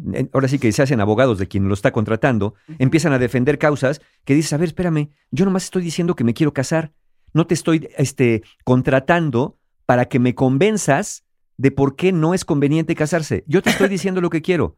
¿Tú quieres esto? Y se acuerdan cuando hablamos hace no mucho de poner las cosas en claro, la, la- la- la- la verdad, la verdad sobre la mesa, esta, esta honestidad brutal. Si de verdad ustedes tienen esta intención de casarse con alguien y empezar una relación, yo creo que es de los temas que, que tienen que empezar a hablarse. Tienen que empezar a hablarte del manejo del dinero, de la- del deseo de tener hijos, de qué va a pasar con nuestras relaciones, en fin, eso tiene que hablarse. Sí. Porque si no, ya le invertiste tres, cuatro años, ¿no? Claro. Y luego la otra persona, pa- para no, para no lastimarte, te, te dice, bueno, ahí, ahí hablamos el año que entra de eso, ¿no? Es que aquí pregunto una cuenta. Venga. ¿Cómo sé, Mario? Sí, O más bien puso, ¿cómo detecto sí, detecto. para qué me quiere? Ajá, ¿Se vale preguntar? sí, claro. ¡Obvio! Pues sí. Y le dice, a ver, ¿y saben cuál es una muy buena manera para que el otro no se sienta tan interrogado? ¿Por qué nos da vergüenza decir, oye, me quiero casar? Pues porque también la cultura nos ha enseñado eso. Porque es esta famosa cosa que hemos dicho muchas veces acá. No, no le digas porque lo espantas. A ver, evidentemente se va a espantar el que no quiere casarse. Pero si tú le dices a una persona, fíjate que me quiero casar, la otra persona te va a decir, fíjate que yo también, porque te amo, ¿no? Pero si una persona le dice, me quiero casar, y la otra Es que- persona sale sí, corriendo, Sí. iba a salir corriendo de todos No, modos. no sé cómo explicarles esto porque entonces me tendría que extender una hora más en este programa, pero yo nunca le diría a alguien me quiero casar. ¿No? ¿Qué le no. dirías? ¿No No preguntarías? diría nada. Yo haría todo para que él se muriera por decirme me quiero casar contigo. Claro que, que- claro que perciba que es lo que sigue. Pero cuando hay poca claridad Que como él en esto. quiera lo que sí, sigue. sí, porque, porque hay personas que son como barracudas, ¿no? Este, son bien esquivas y cuando se acercan, te- cuando te acercas te muerden. Entonces, eh, pues lo mejor es, en lugar de salir a pescar, a ver, vamos a preguntar, ¿no? Si, a si no tengo claridad, vamos a preguntar. Y como decía, una manera puede ser esta. Oye, te voy a decir lo que yo quiero. A mí me gustaría esto, me gustaría casarme, me gustaría que las familias, me gustaría que viajáramos, me gustaría esto. Pero yo, fíjate que nunca te he preguntado a ti qué te gustaría. Es decir, primero pongan sus cartas sobre la mesa. En lugar de llegar como un interrogatorio de la Gestapo, así de, a ver, con un foco en la cara, A ver, ¿y tú qué onda? confiésame. Sí, a ver, ¿tú qué? ¿Tú qué quieres? ¿No?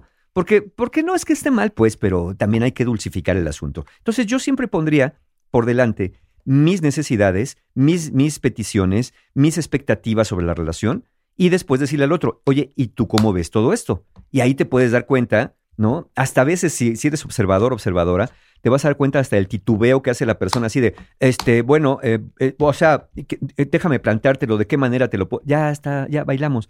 Porque acuérdense que todo lo que no es igual así quiere decir no. En esto de, este, mira, no le pongamos nombre a esto, lo que hemos hablado muchas veces. Pero tiene que ver también con un rollo cultural y, y también una sociedad con enormes complejos. O sea, ¿por qué no puede ser una conversación exactamente como la adultos, dijiste? sí. Por supuesto que muchas, en otros países así sucede. Aquí en México, por lo general, somos eh, mal pensados, asumimos cosas, una serie de complejos que traemos arrastrando que no permite tener esa conversación. No, uno piensa, no, ¿por qué le pregunto qué va a pensar? Y el otro se va a sentir acosado y perseguido. O sea, no hay esa madurez emocional para poder entablar. Yo lo haría desde el primer date, ¿eh? O sea, así como Marta dice que no, en esta plática tan cordial y tan Es que, a ver, empática, de Yo decirlo. nunca le dije a Juan, oye, ¿tú qué onda? Porque yo. No, porque pero ni son si similares. No, hija, pero son similares. Vienen de una. de Pero el día que nos dimos cuenta que esto funcionaba, Oye, pues como vamos a dos- casarnos. O sea, No. fue- claro. Porque ustedes no platicaron esa parte. mutua. Ustedes no tuvieron que tener esa conversación porque tienen este modelo paralelo. Exacto. Iban para el mismo lado. Exactamente. Entonces, claro, pues ahí no se tiene ninguna conversación. Pero si, si tienen el modelo complementario, donde uno va para un lado y el otro no tiene claro, oye, hablemos de esto. Entonces, ¿por, qué, ¿por qué alguien podría no querer casarse? Bueno, muchas personas, por lo que saben o creen acerca del matrimonio. Hay personas que Sí. creen que es pérdida de libertad. Hay, hay personas que me han dicho que es una forma moderna de esclavitud, ¿no? Bueno, pues obviamente, si así lo vas, a- si así lo ves, así lo vas a vivir. Hay personas, como ya nos dijeron, con experiencias previas. A lo mejor ya no quiere volver a saber nada del tema porque ya le fue mal y cree que es producto de haberse casado. Hay temores fundados o infundados, hay ignorancia de lo que implica el matrimonio, eh, la influencia, como dijimos, cultural, social, familiar, va creando ahí una, una nube extraña. Hay personas que se asumen incompetentes para, para vivir en pareja y entonces mejor dicen, pues no me caso porque como ya sé que esto no me sale bien, pues para la hora de irme, este, pues, pues mejor así sin tanto embrollo. Y, y hay personas que simplemente no quieren. O sea, genuinamente no quieren. Y no está mal que alguien no quiera. No, aquí, aquí menos que en cualquier lugar vamos a, a emitir un juicio de esto que está mal y deberían. ca-". No, pero, pero pregúntate, ok, el otro no quiere. ¿Te gusta mucho? ¿Le quieres mucho? ¿Están muy contentos juntos? Pero si no quiere lo que tú quieres, y sobre todo si lo que tú quieres es tan importante para ti, claro. ¿qué se hace en ese caso? No ¿Se le hace manita de puerco? ¿Se le obliga? ¿Cómo vas a ponerle un ultimátum a alguien a casarse contigo? Pues sí. Y, y yo entiendo que hay personas que nos pueden decir, ¿pero qué no el matrimonio es garantía y seriedad en una relación? Eh, mira, pues yo entiendo que lo quieran ver así, pero, pero por sí mismo el matrimonio no tiene ese poder de garantía de seriedad. Y que no haya matrimonio no significa que la cosa no sea seria. Pero aquí no es, es- insisto, no es como una prueba de nada. Es qué quieres tú, qué quiere el otro. Y, y si el uno quiere una cosa y el otro quiere otra cosa, ¿es una mala señal en la relación? No, la mala señal son las posturas divergentes. Que uno quiera y el otro se oponga a lo que tú quieres. Eso sí es una mala señal. Entonces, eh, pero también lo es, y en esto que decía Rebe, también decía Marta ahorita, tener esas conversaciones adultas, maduras, serias, pero tenerlas no, no con la intención de le voy a demostrar a la otra persona por qué está mal, porque ya ahí va a empezar un pleito. Claro. Es tenerlas con la genuina voluntad de, a ver, vamos a hablar y voy a escuchar sus razones para sí o para no, Sí. y voy a hacer escuchar mis razones para sí o para no, y capaz que acabamos aprendiendo algo que no conocíamos y acabamos llegando a un modelo que a los dos nos, nos funcione bastante bien. Es decir, la rigidez, que uno de los dos o ambos no estén dispuestos a ceder su forma y ni su fondo sobre el tema, pues, pues evidentemente no va a llegar a nada. Ya ni platiquen, francamente, Claro. ¿no? Mira, dice aquí Sarita que lleva cuatro meses de noviazgo. Eh, solo se han insinuado vivir juntos, pero ella se quiere casar. Él no sabe. O sea, ella no sabe si él quiere porque es divorciado. ¿Es muy pronto para hablar del tema? No, pues ya está siendo tarde, ¿no? Claro. Ya- si, tú, si tú sabes que lo quieres y el que él se ha divorciado no garantiza que ya no quiera o que sí quiera. Hay que preguntar. Pero te digo algo, bueno, es que ya van a decir que de verdad que ancianidad. A ver, venga. Si llevas cuatro meses con él, o sea, ¿cuál sería el consejo yo, tú, así de tu mamá, tu hermana mayor? ¿Te quieres casar con él? Con él, no es me quiero casar. no. ¿Te quieres casar con él? No te vayas a vivir con él. ok. Si este cuate es divorciado y tú te quieres casar con él, no Aguántate te vayas a vivir con él. Pero ¿cuál es tu teoría? Güey, hay que provocarle ansiedad Está- al está- Ah, no, claro, claro, claro, por que supuesto. el- Lo que pasa ya es que a la los quiero al- tener. Ah, ¿la quieres tener?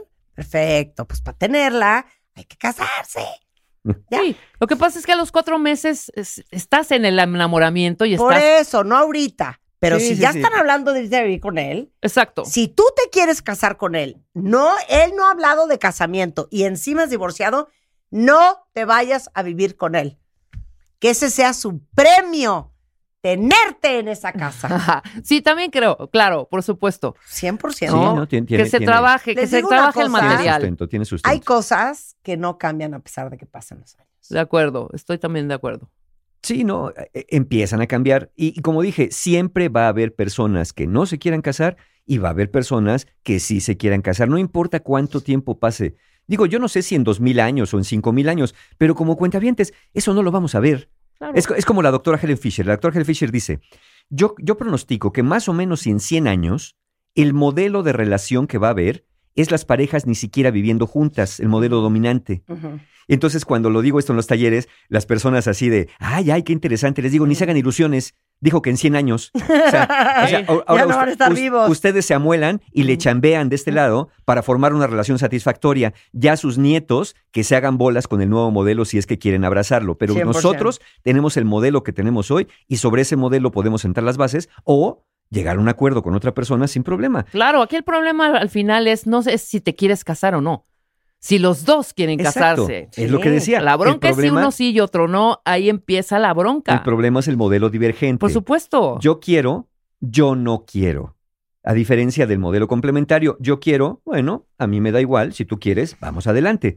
es el mismo tema con los hijos. Yo no quiero tener hijos, Ah. tú sí, hijo, mano. Ahí Pues sí. es lo mismo. Es lo mismo. Entonces, ¿qué hacemos? Bueno, lo que hemos venido diciendo. Ante la duda, pregunta. Expón tu deseo, tu perspectiva del matrimonio e indaga qué piensa el otro. Pero háganse una pregunta. Tú miras, cuentaviente, tú miras el matrimonio como una opción o como un requisito. ¿Has tenido conversaciones serias con tu pareja al respecto? ¿O nada más se la pasan haciendo suposiciones? De lo que se trata es de hacer explícitos expectativas y temores. ¿Tienes claro por qué necesitas casarte? ¿Tienes claro por qué no lo consideras necesario? ¿O nada más es porque tus papás vivieron así o porque vienes de un divorcio? Si para ti es muy importante, también hablen de la boda en sí misma. Porque hay personas que quieren una boda sencilla y hay personas que literal quieren echar la casa por la ventana, al precio que sea. Y háganse otra pregunta. Si se casan, ¿cambiarían las reglas de su relación? Y también, ¿qué hay con los hijos? ¿Qué hay con las propiedades, si se casan o no. Y aún así, no hay garantías de por vida. Las personas vamos cambiando y con esto cambian nuestras necesidades y con esto cambian nuestras expectativas que también se van ajustando. La peor idea es presionar o querer obligar a cualquiera de las dos cosas. Claro. Porque si consiguieras a base de presión que la otra persona ceda a tu favor, ya no vas a saber si lo está haciendo por las razones correctas o simplemente por darte el avión y dijo, ok, sale, me caso al fin que el año que entra me divorcio. Entonces lo mejor es no presionar, pero sí hablar y abrir estos temas. Muy bien. Ok. Luego entonces. Luego entonces tenemos efectivamente talleres. Cursos y talleres. Terapias. Tenemos Terapias. talleres. Terapias, terapias, terapias. Tenemos, Terapias. eh, eh, tenemos el taller de relaciones rotas, precisamente, para aquellas personas que están con este miedito, que no han podido desengancharse de relaciones anteriores y que por eso no le entran libremente a, a amar sin el miedo a que me vuelvan a lastimar. Bueno, relaciones rotas el 18 de septiembre online. Y para este taller tenemos un cupón del 20% de descuento, que es el cupón AMO20. AMO20, todo corrido. Si, si entran a, a encuentrohumano.com. a Amo relaciones- 20 es el cupón. AMO20 es el ¿Y por cupón. qué no pusiste en el cupón? Por tus pujidos nos cacharon. 20. Porque está un poco largo. 2022. Amo Ok. 20. Eh, fortaleciendo tu autoestima el 24 de septiembre online también. Sanando heridas de la infancia es a final de mes, el 25 de septiembre, ese es presencial en el Hotel Fiesta Americana Reforma. Y acaban de abrir hoy mis amigos de Encuentro Humano para octubre el taller Conciencia para Amar, que también es un taller para entender, a ver, por qué no me funciona esto del amor online el 2 de octubre. Y regresamos al taller presencial La Ciencia y Arte de Ser Pareja. Una oportunidad para que las personas que están en pareja, que dicen yo no sé si vamos a aguantar más o no, puedan encontrar una manera de comunicarse diferente. Es el sábado 8 de octubre y esos dos últimos están en precio de preventa. Aprovechen porque no hay precio más bajo que ese. Toda la información ya saben dónde, en la página de mis amigos de encuentrohumano.com, porque saben que siempre hay un taller abierto en encuentrohumano.com. Te queremos, Mario, te queremos. Muchas gracias, yo también. Te queremos, Mario, te queremos. Ya, se, la- ya las dejé de un hilo. Porque ahora están de. No, Marta, no seas así. Explica cómo te agarraste a Juan. Exacto. Mañana, mañana, mañana. Luego les doy una clase mero. Estamos de regreso mañana. en Nada más que de las tendrá que 10. encontrarse un Juan. Adiós.